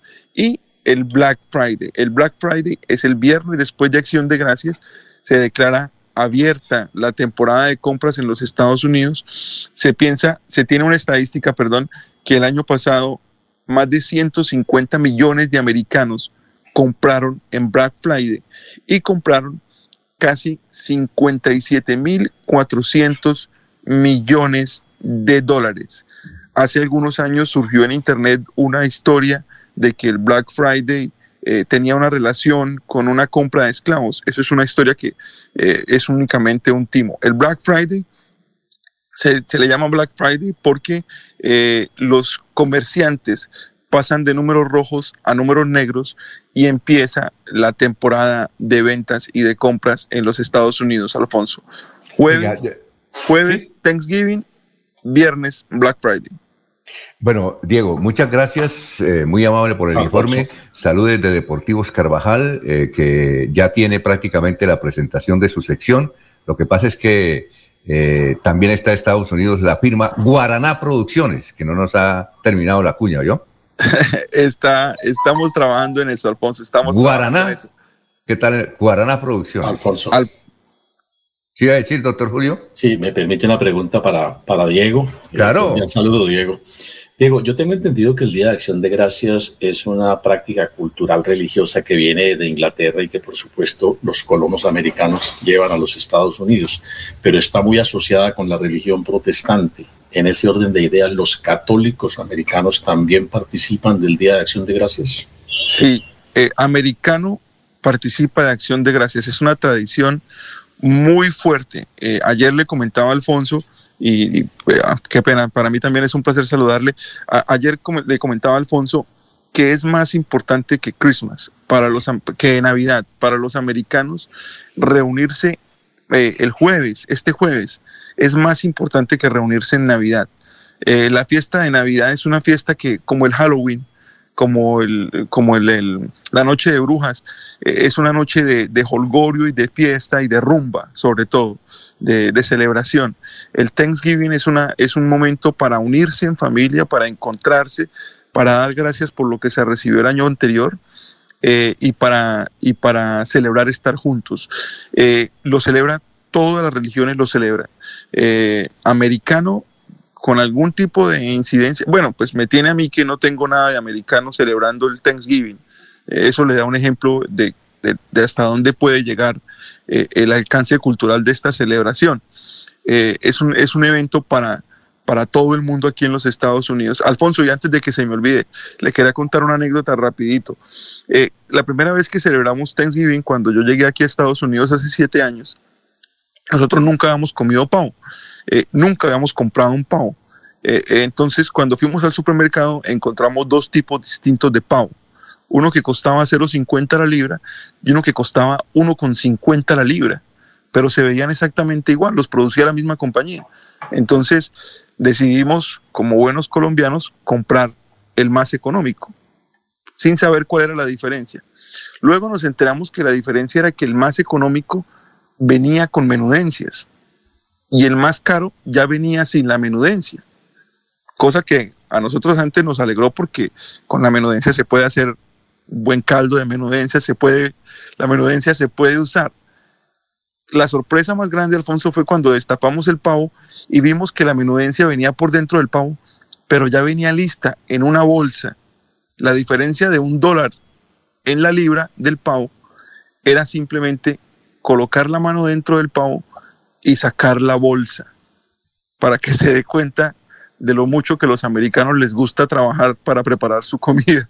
Entonces era simplemente sacar la mano, sacar la bolsa del pavo de la menudencia y ya quedaba exactamente el mismo pavo que costaba un dólar más por libra. Un pavo normal, normal para una familia normal, es un pavo de 20 libras. Es lo que generalmente se compra para el evento de Thanksgiving. Y usted termina comiendo pavo jueves, viernes, sábado, domingo, tal vez hasta el lunes, sándwich de pavo, desayuno, como nosotros. El calentado que queda eh, se le dará, se, le, se le dará término esta semana eh, en los próximos días.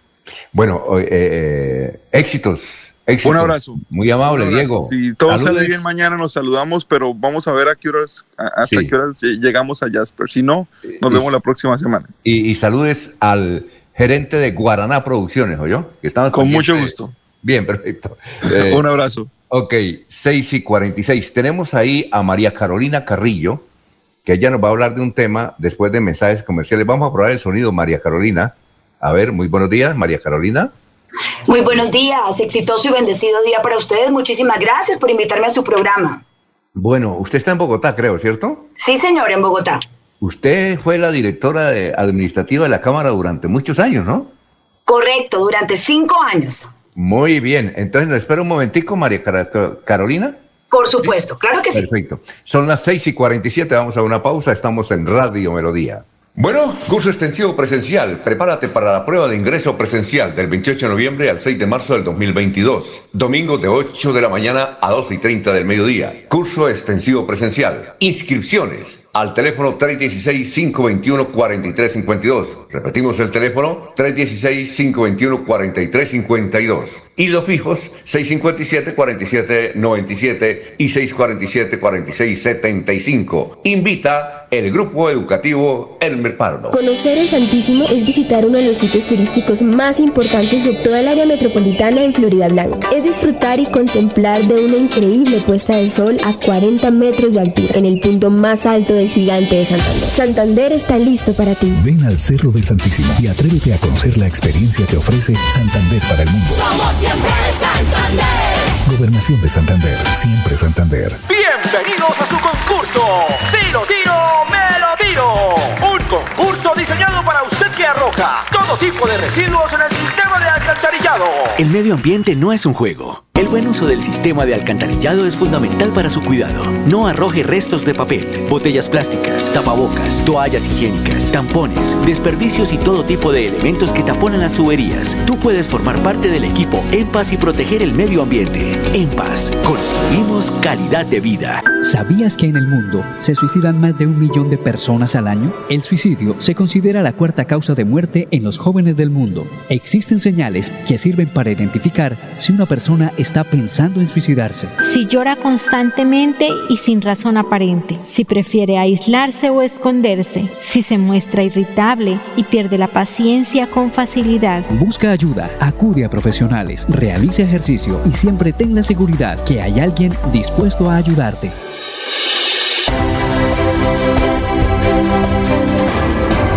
Información y análisis.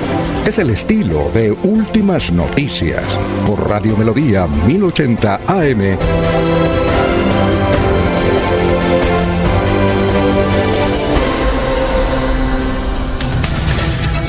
Muy bien, son las 6 de la mañana, 49 minutos, 6 y 49, estamos en Radio Melodía y la doctora María Carolina Carrillo Saltarén eh, nos va a hablar de un tema que tiene que ver con el departamento y es el Festival de Colonias. Se va a realizar el Festival de Colonias, imagínense, en Bogotá. ¿En qué consiste ese Festival de Colonias? Bueno, les cuento a todos nuestros queridos oyentes de Radio Melodía.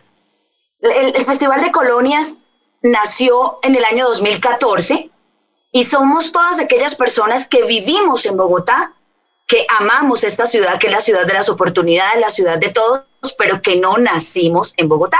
Entonces estamos en la colonia santanderiana, siempre para adelante, la colonia boyacense, la cafetera, la caribe, la pacífica, la vallecaucana, la cundinamarquesa, y así todas las regiones de nuestro país, que tenemos un súper encuentro en el Festival de las Colonias Bogotá, este 26 de noviembre, pasado mañana viernes, a partir de las 5 de la tarde, en el centro comercial Neos Centro, carrera décima con Jiménez, en el centro de la ciudad y en el corazón del centro de la ciudad de Bogotá, para poder disfrutar cuatro horas de música, folclor, baile, canto, declamaciones y todo lo que tiene que ver con esa fuerza enorme eh, que nos caracteriza a los colombianos, la energía, las ganas de progresar, el, el estar eh, siempre pendientes de, de, los demás, hacer servicio, todas estas cosas y estas muestras folclóricas se van a ver eh, eh, reflejado este viernes 26 de noviembre. Por lo tanto, la invitación es para todas aquellas personas que viven en Bogotá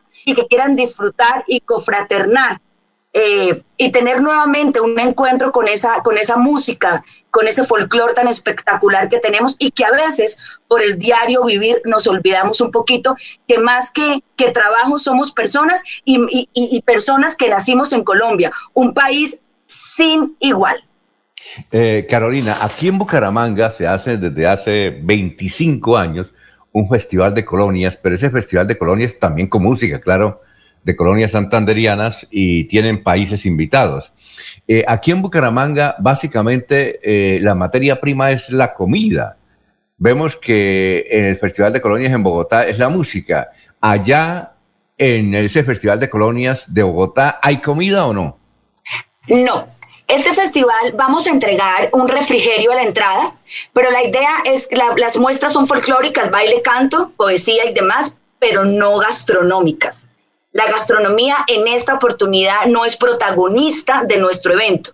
El protagonista, más que la misma música, es las ganas de disfrutar que cada uno de nosotros llevemos.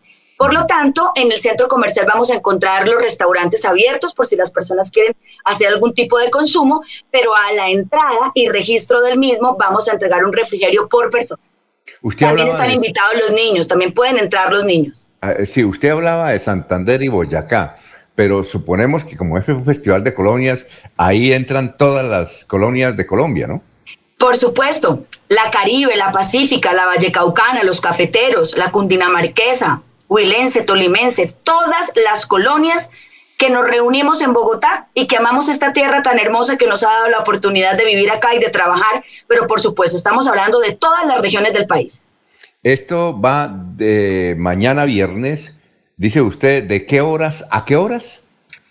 Eh, el viernes 26 de 5 de la tarde empieza puntualísimo y termina a las 9 de la noche. Muy bien. Eh, ¿Hay algún artista renombrado que vaya a participar ahí de, la música eh, folclórica colombiana? Artistas renombrados no. Hemos decidido que sean artistas em, conocidos de pronto en su medio, más no, más no renombrados ni de talla internacional, precisamente para que todos tengan el mismo, el mismo tiempo en escena, eh, las mismas posibilidades y, sean, y, podamos medirlos con el mismo rasero sin ningún problema de protagonismos. Por esto, por esto todos tenemos cabida en este Festival de Colonias. Bueno, Carolina, muchas gracias. Éxitos en Bogotá. María Carolina Carrillo Saltarén, por haber estado aquí en Radio Melodía. Éxitos en ese evento que se va a cumplir este viernes en la capital de la República. Muchas gracias, ¿no?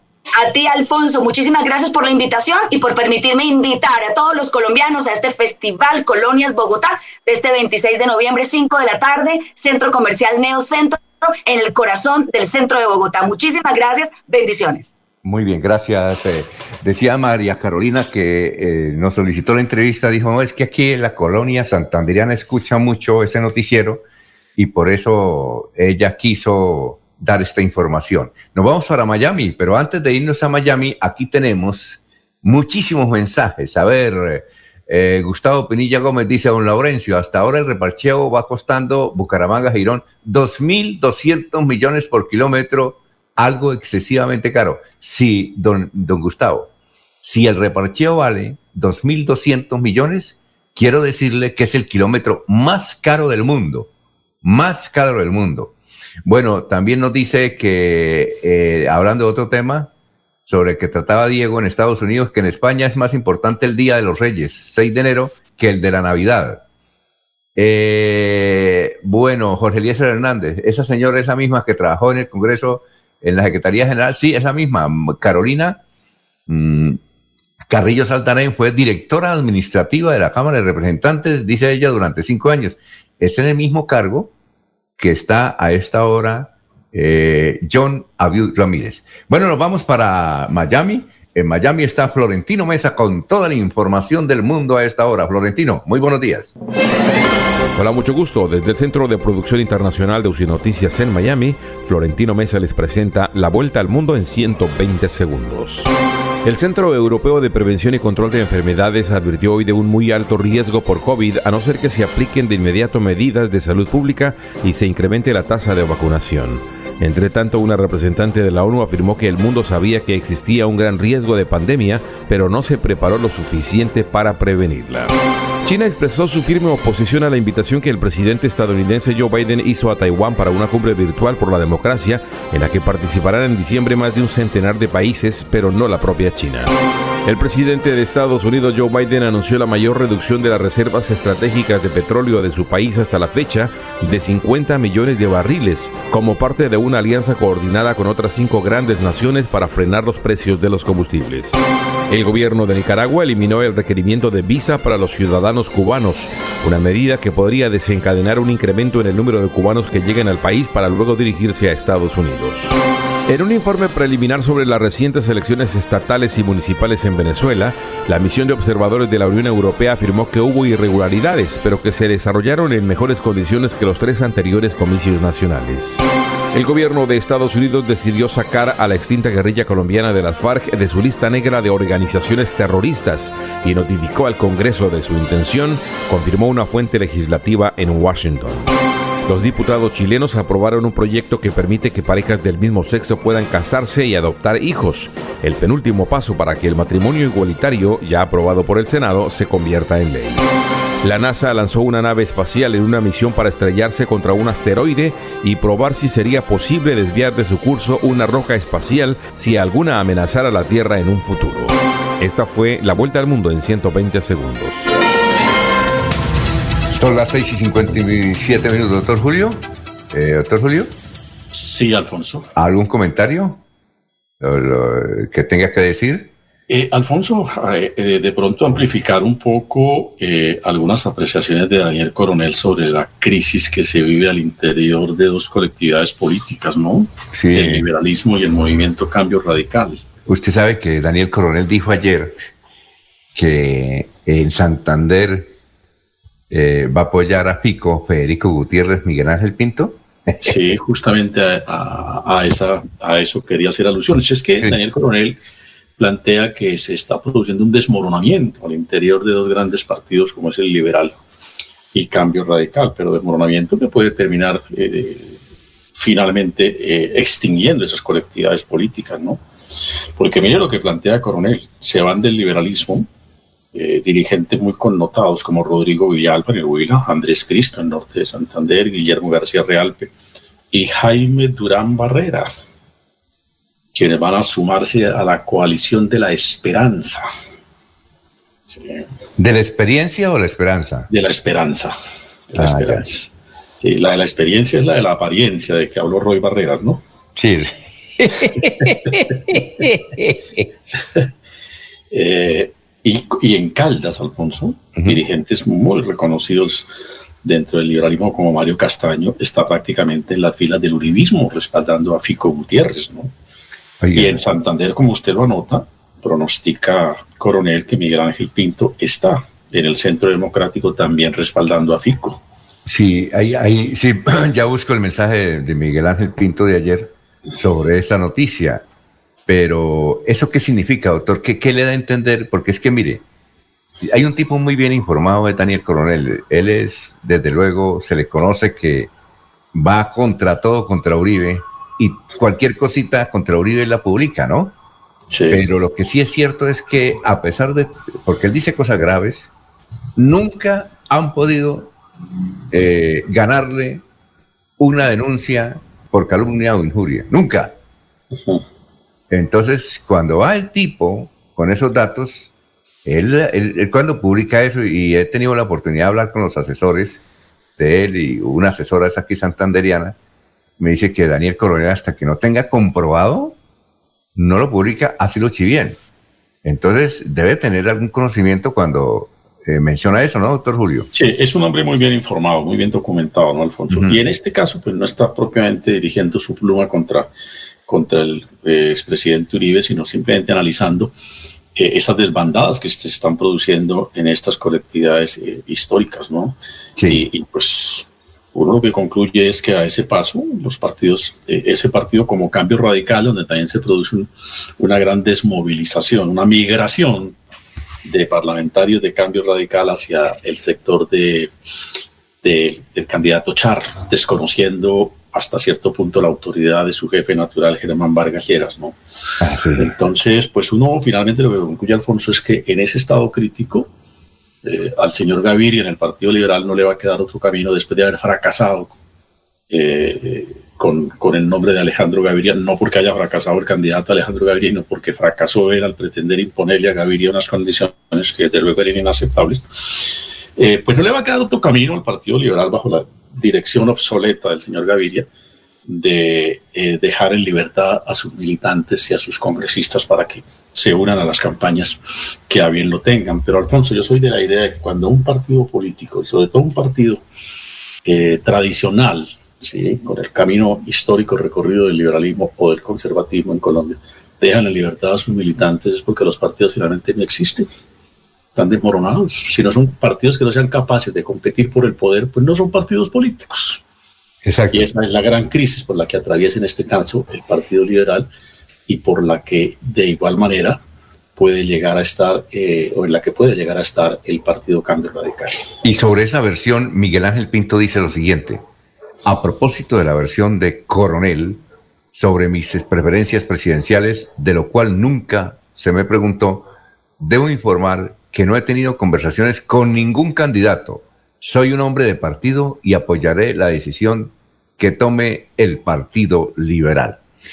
Bien, oiga, otra cosa, doctor Julio Enrique, aquí hace dos días o tres días, eh, mm, Oscar Villamizar, del Centro Democrático, nos dijo que una hija de Chumi Castañeda, del concejal Chumi Castañeda, además que fue nuestro compañero de trabajo hoy en Radio Melodía, y ahora es concejal, será candidata a la Cámara de Representantes.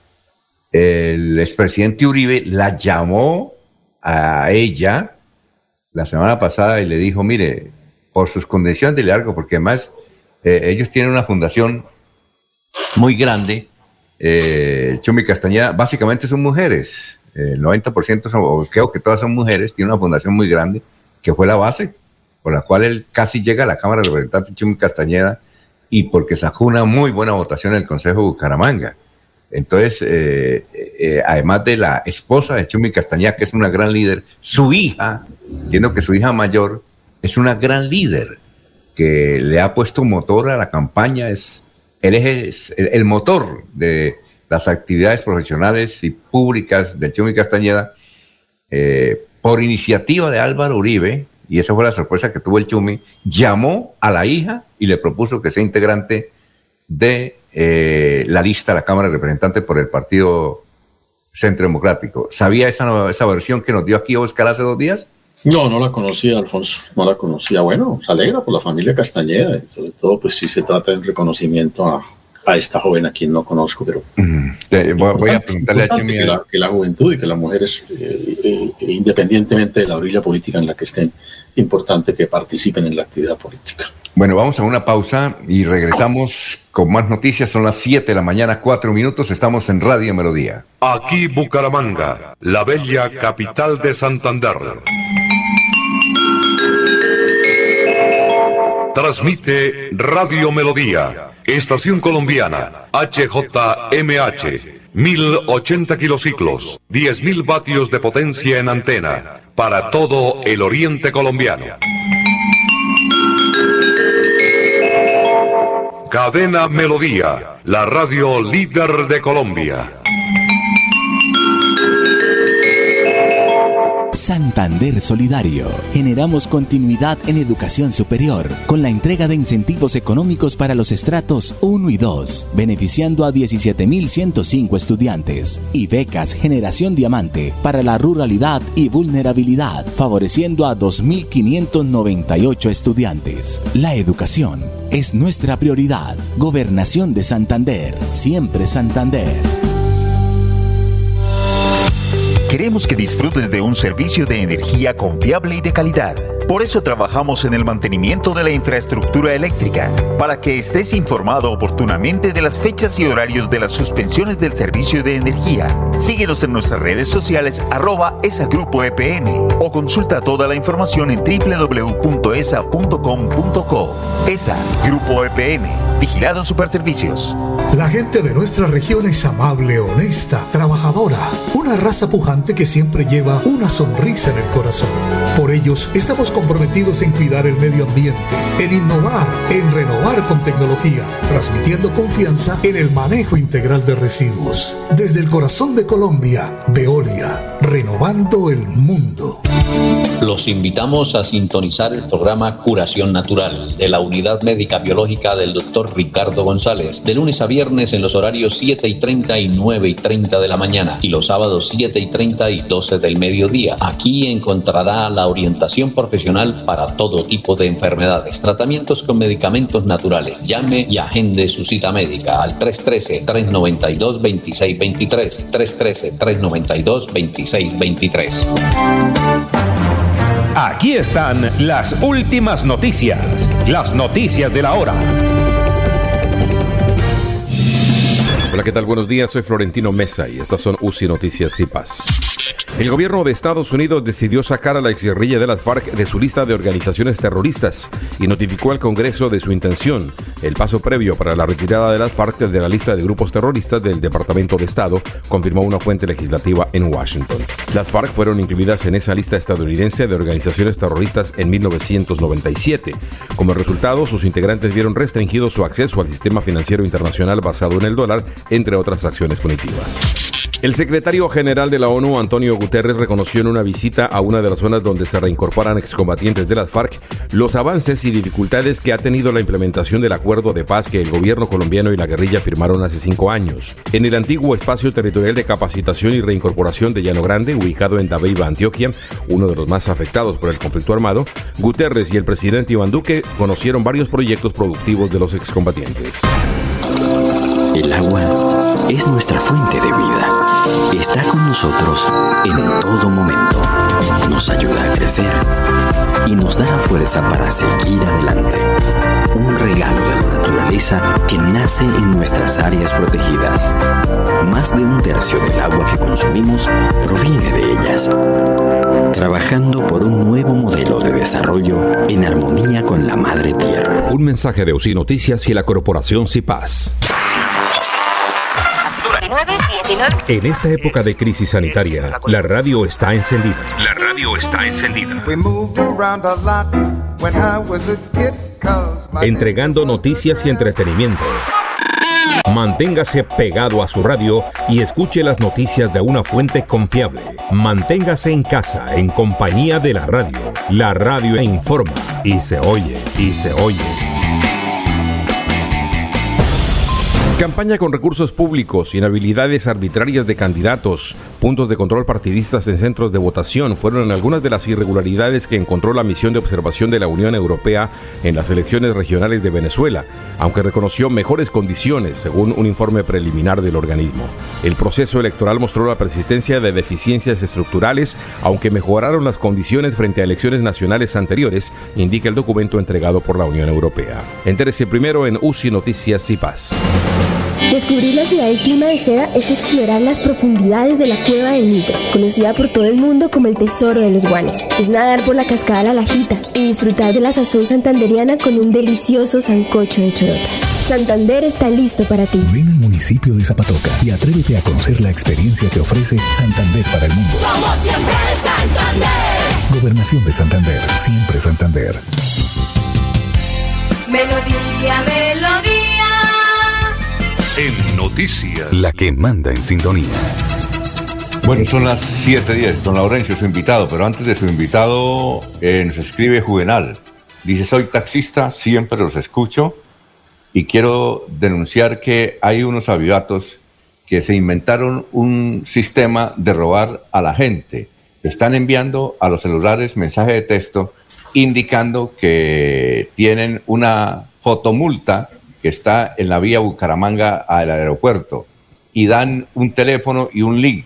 La gente se preocupa y llama ya donde supuestamente les dicen que evidentemente deben eh, pagar un parte de 600 mil pesos, pero que si deposita una cantidad de dinero le pueden dejar el parte en 30 mil o 100 mil pesos. Pilas, ya denunciamos ese caso en Florida Blanca, en Bucaramanga, en Girón, y en pie de cuesta. Soy taxista, los escucho todos los días. Somos el poder amarillo, juvenal. Muy bien, pendiente de eso. Eh, a ver, don Laurencio, lo escuchamos. Alfonso, hoy hoy es un seminario y mañana protesta. Esto es lo que van a hacer los dirigentes sindicalistas. Se tiene proyectado hoy en la mañana, si el tiempo lo permite, llega la gente de Bogotá del Ministerio del Trabajo, un importante foro aquí sobre eh, el trabajo y los sindicalistas. Pero mañana se tiene prevista que a partir de la una de la tarde nuevamente marcha de protesta. Pero que sea Ligia Mateos eh, de la CUT Santander que nos hable sobre estos temas seguir eh, reclamándole al gobierno cumplimiento de los acuerdos en el sentido de que es necesario reactivar la pequeña, pequeña y mediana empresa, eh, trabajar lo de salud, lo de educación, 25 un paro nacional, exigirle al gobierno y al Congreso de la República la discusión y aprobación de los 10 proyectos de ley que fueron radicados y que recogen toda la problemática que se ha venido dando, conmemoración del Día de la Violencia contra la Mujer. El día 25, precisamente salgamos todos a, a decirle al gobierno no más, queremos una cantidad de normas, de decretos, de leyes, realmente le favorezcan al pueblo y no se siga viendo lo que hasta hoy hemos observado, que son las grandes empresas y entre ellos la banca que se queda con las utilidades medianos y pequeños industriales, eh, cada día más pobres y la miseria y el hambre que azota este país, que se frene la violencia en este país. No está garantizada eh, la plata suficiente para mantener no solamente la nómina de los maestros, sino los requerimientos que hoy tiene la infraestructura escolar, pues sin agua potable, sin baños.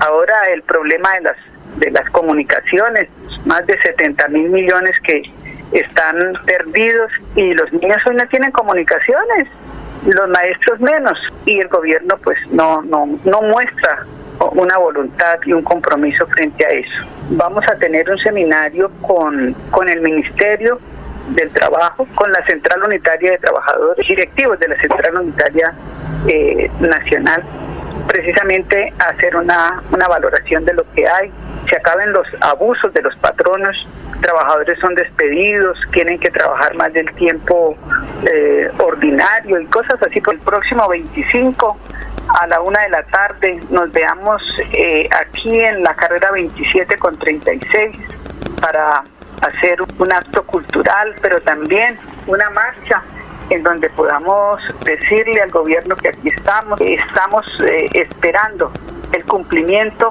de, de los acuerdos y que haya una política que realmente tenga que ver con las necesidades que sufren los niños, las niñas, y toda la sociedad es santanderiana. ¿Dónde se cumple el foro con el Ministerio del Trabajo, el encuentro? El encuentro se va a hacer en el Hotel Guane, por una salida pacífica, negociada, pero en donde realmente se sienta la voluntad del gobierno frente a las graves necesidades que tiene el pueblo colombiano.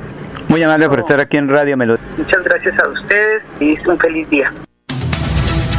Eh, son las 7:14 minutos. Eh, antes de ir eh, a la ciudad de Barranca Bermeja, ¿cómo son las cosas, doctor Julio?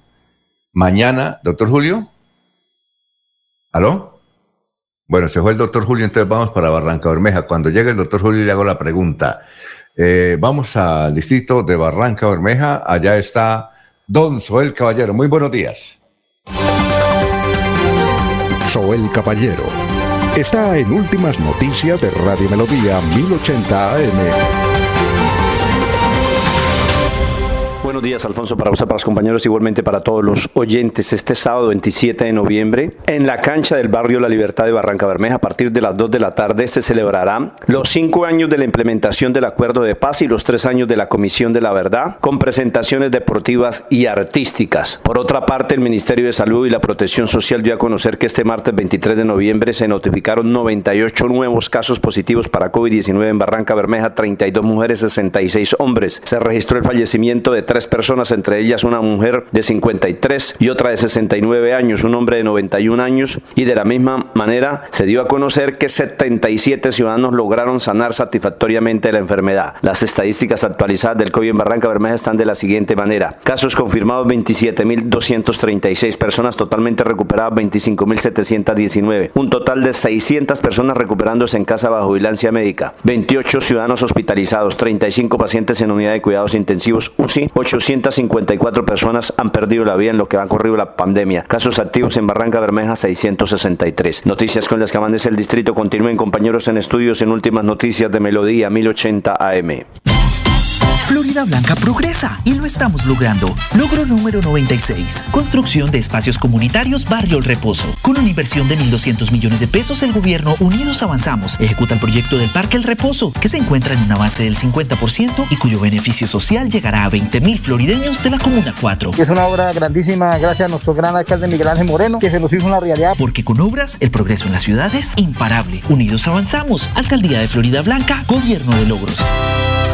Llevo varios días sintiéndome agobiada. He tenido momentos de crisis. Los problemas en mi entorno familiar y laboral me han llevado a sufrir de ansiedad y en realidad a veces no le encuentro sentido a mi vida. Si está pasando por un momento similar, comuníquese con la línea de salud mental 607-697-0000, extensión 1114, 1123 o al 317-440-2158. Brindamos orientación las 24 horas del día. Gobernación de Santander siempre Santander.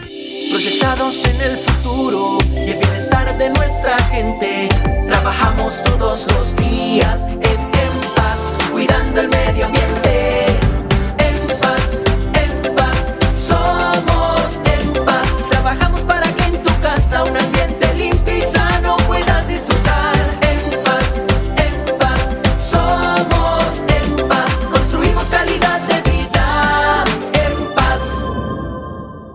La naturaleza ha puesto en ti la capacidad de concebir una ilusión, un mundo de sueños, una vida. Ahora crece en ti quien llenará tu vida de metas por cumplir. Por ellos, por ti. Cuida tu salud y previene los riesgos asociados al embarazo. Acude a tu médico o centro de salud más cercano. Secretaría de Salud de Santander. Gobierno Siempre Santander. Enrique Ordóñez Montañés está en Últimas Noticias de Radio Melodía, 1080 AM. Bueno, profesor Enrique Ordóñez a las 7:18. Luz Dari Figueroa encontró en un diario local eh, la información de un percance ocurrido en la autopista Florida Blanca cuando un Mazda 2 ardió cerca al conjunto residencial Las Calaveras. Eh, profesor Enrique Ordóñez, ¿me puede decir dónde queda el conjunto residencial Las Calaveras? Y muy buenos días. Muy buenos días, Alfonso, y oyentes de Últimas Noticias. Luz Dari, no, no, no le puedo decir dónde quedan las calaveras porque conjunto Las Calaveras no existe. Eh, hubo un error en el nombre del conjunto residencial, porque sobre la autopista Florida Blanca existe un conjunto residencial que se llama Las Cara, Las Carabelas, Las Carabelas. Una carabela y no una calavera. Recuerde que la calavera, las carabelas eh, son una embarcación, mm, una, una embarcación usada antiguamente por mm, navegantes portugueses y españoles. Ellos hacían sus viajes por los océanos en esas carabelas. Eh, recordemos la primera lección de historia patria que nos daban en el colegio y nos hablaban de los viajes de Colón, los tres viajes de, de Colón en el descubrimiento de América, que venían las tres carabelas, tres carabelas, la Pinta, la Niña y la Santa María. Eran las tres carabelas de, de, de, de Cristóbal Colón, Cristóforo Colombo en italiano y Cristóbal Colón en español. Tal vez el conjunto Las Carabelas lleve su nombre en memoria de las tres embarcaciones de Colón. Y lo que ocurrió en la noticia, pues, eh, mm, es tal vez eh, lo que puede apreciar doña Luz, que, que fue un error de digitación, creo yo. un error de, de digitación o lo que se llama en español laxus calami. Recuerde que en español hay laxus lingüe, el error que comete uno al hablar es un error de lengua, y laxus calami, que es un error que ocurre al escribir. Tal vez eh, al escribir, eh, al digitar se cometió ese error, laxus calami. Eh, tengo una anécdota sobre eso, profesor Enrique Ordóñez. Sí, Alfonso. Yo tengo un pariente viviendo allá en, en ese conjunto, las, Calave- las Carabelas. Y también allá vivía Juan de Dios Alfonso. Entonces, eh, ellos me decían, eso hace como más de 20 años, que ellos iniciaron un trámite para cambiarle el nombre, porque había mucha gente que no le decía las carabelas, sino las calaveras. Entonces, eh, que en una oportunidad vino un señor eh, que era, creo, de Puerto Rico, que un periodista, y entonces fue allá al conjunto a preguntar por qué se llamaba las carabelas. Entonces le dijeron, no, aquí no se llama las carabelas, perdón, aquí no se llaman las calaveras, se llama es carabelas, ¿sí? Y, y entonces Juan de Dios Alfonso, la anécdota es, dice, oiga, y no pudimos cambiar el nombre, es, es más fácil cambiar la constitución colombiana que cambiarle el nombre. ¿Qué, ah?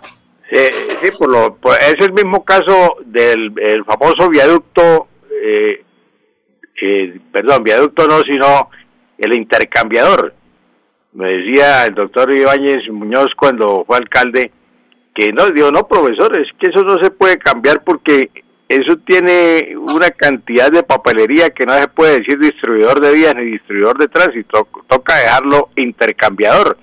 Ese, ese es un proceso más largo, muy largo, más, más Sí, largo no. que un viaje al cielo, decía.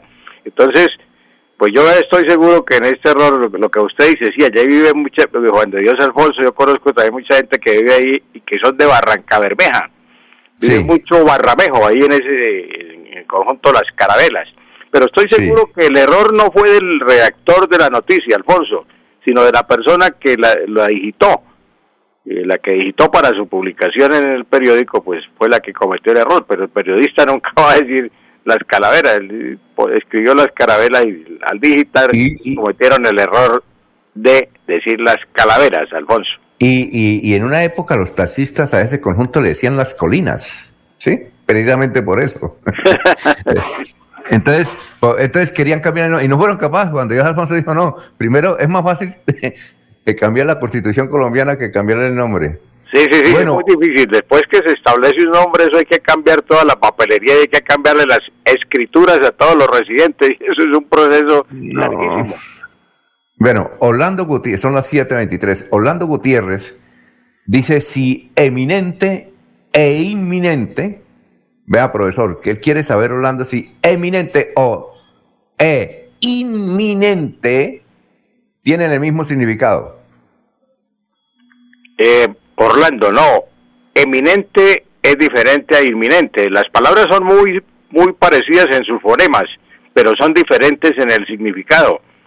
Eh, la palabra eminente, eminente, es el, el, adjetivo que sirve para destacar las cualidades de un hombre mm, que se destaca en alguna ciencia, por ejemplo en la medicina, un médico, un científico, un profesor. Entonces decimos, ese es un hombre eminente, eminente, que sobresale por su, por su inteligencia, por sus dotes.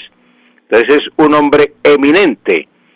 Y la palabra inminente, inminente es lo que sobre, es el diferente, es lo que está por llegar, lo que va a suceder. Por ejemplo, en este momento de invierno, pues eh, hay eh, casas que están en un peligro inminente, inminente por las lluvias. Es decir, que si no le ponen remedio a la situación o si no calman las lluvias, pues están en peligro inminente. Sucederá lo que no deseamos que desee, que se caigan las casas. Entonces están en un peligro inminente, lo que está próximo a suceder, Alfonso. Muy bien, profesor, muchas gracias. Éxito, ¿no? Gracias a usted, Alfonso. Un feliz día para todos. Eh, Doctor Julio. ¿Aló? Sí, Alfonso. La de irnos, pero con una, con una inquietud, que como que, qué ironía de la vida. Mañana hay protesta de los educadores colombianos y mañana el gobierno les paga a ellos la prima el sueldito y la prima mañana 25 y van a hacer protesta, oiga, ¿no les parece qué injusticia? Pero la protesta no es porque les paguen, Alfonso. No, no, que mañana les paguen. por otras razones, ¿no? No, sí, sí. Pero, explicitadas por el magisterio. No, sí, pero es una ironía, ¿no? Bueno, digamos que esas paradojas se presentan, ¿no? Sí, la de irnos, eh, doctor Julio.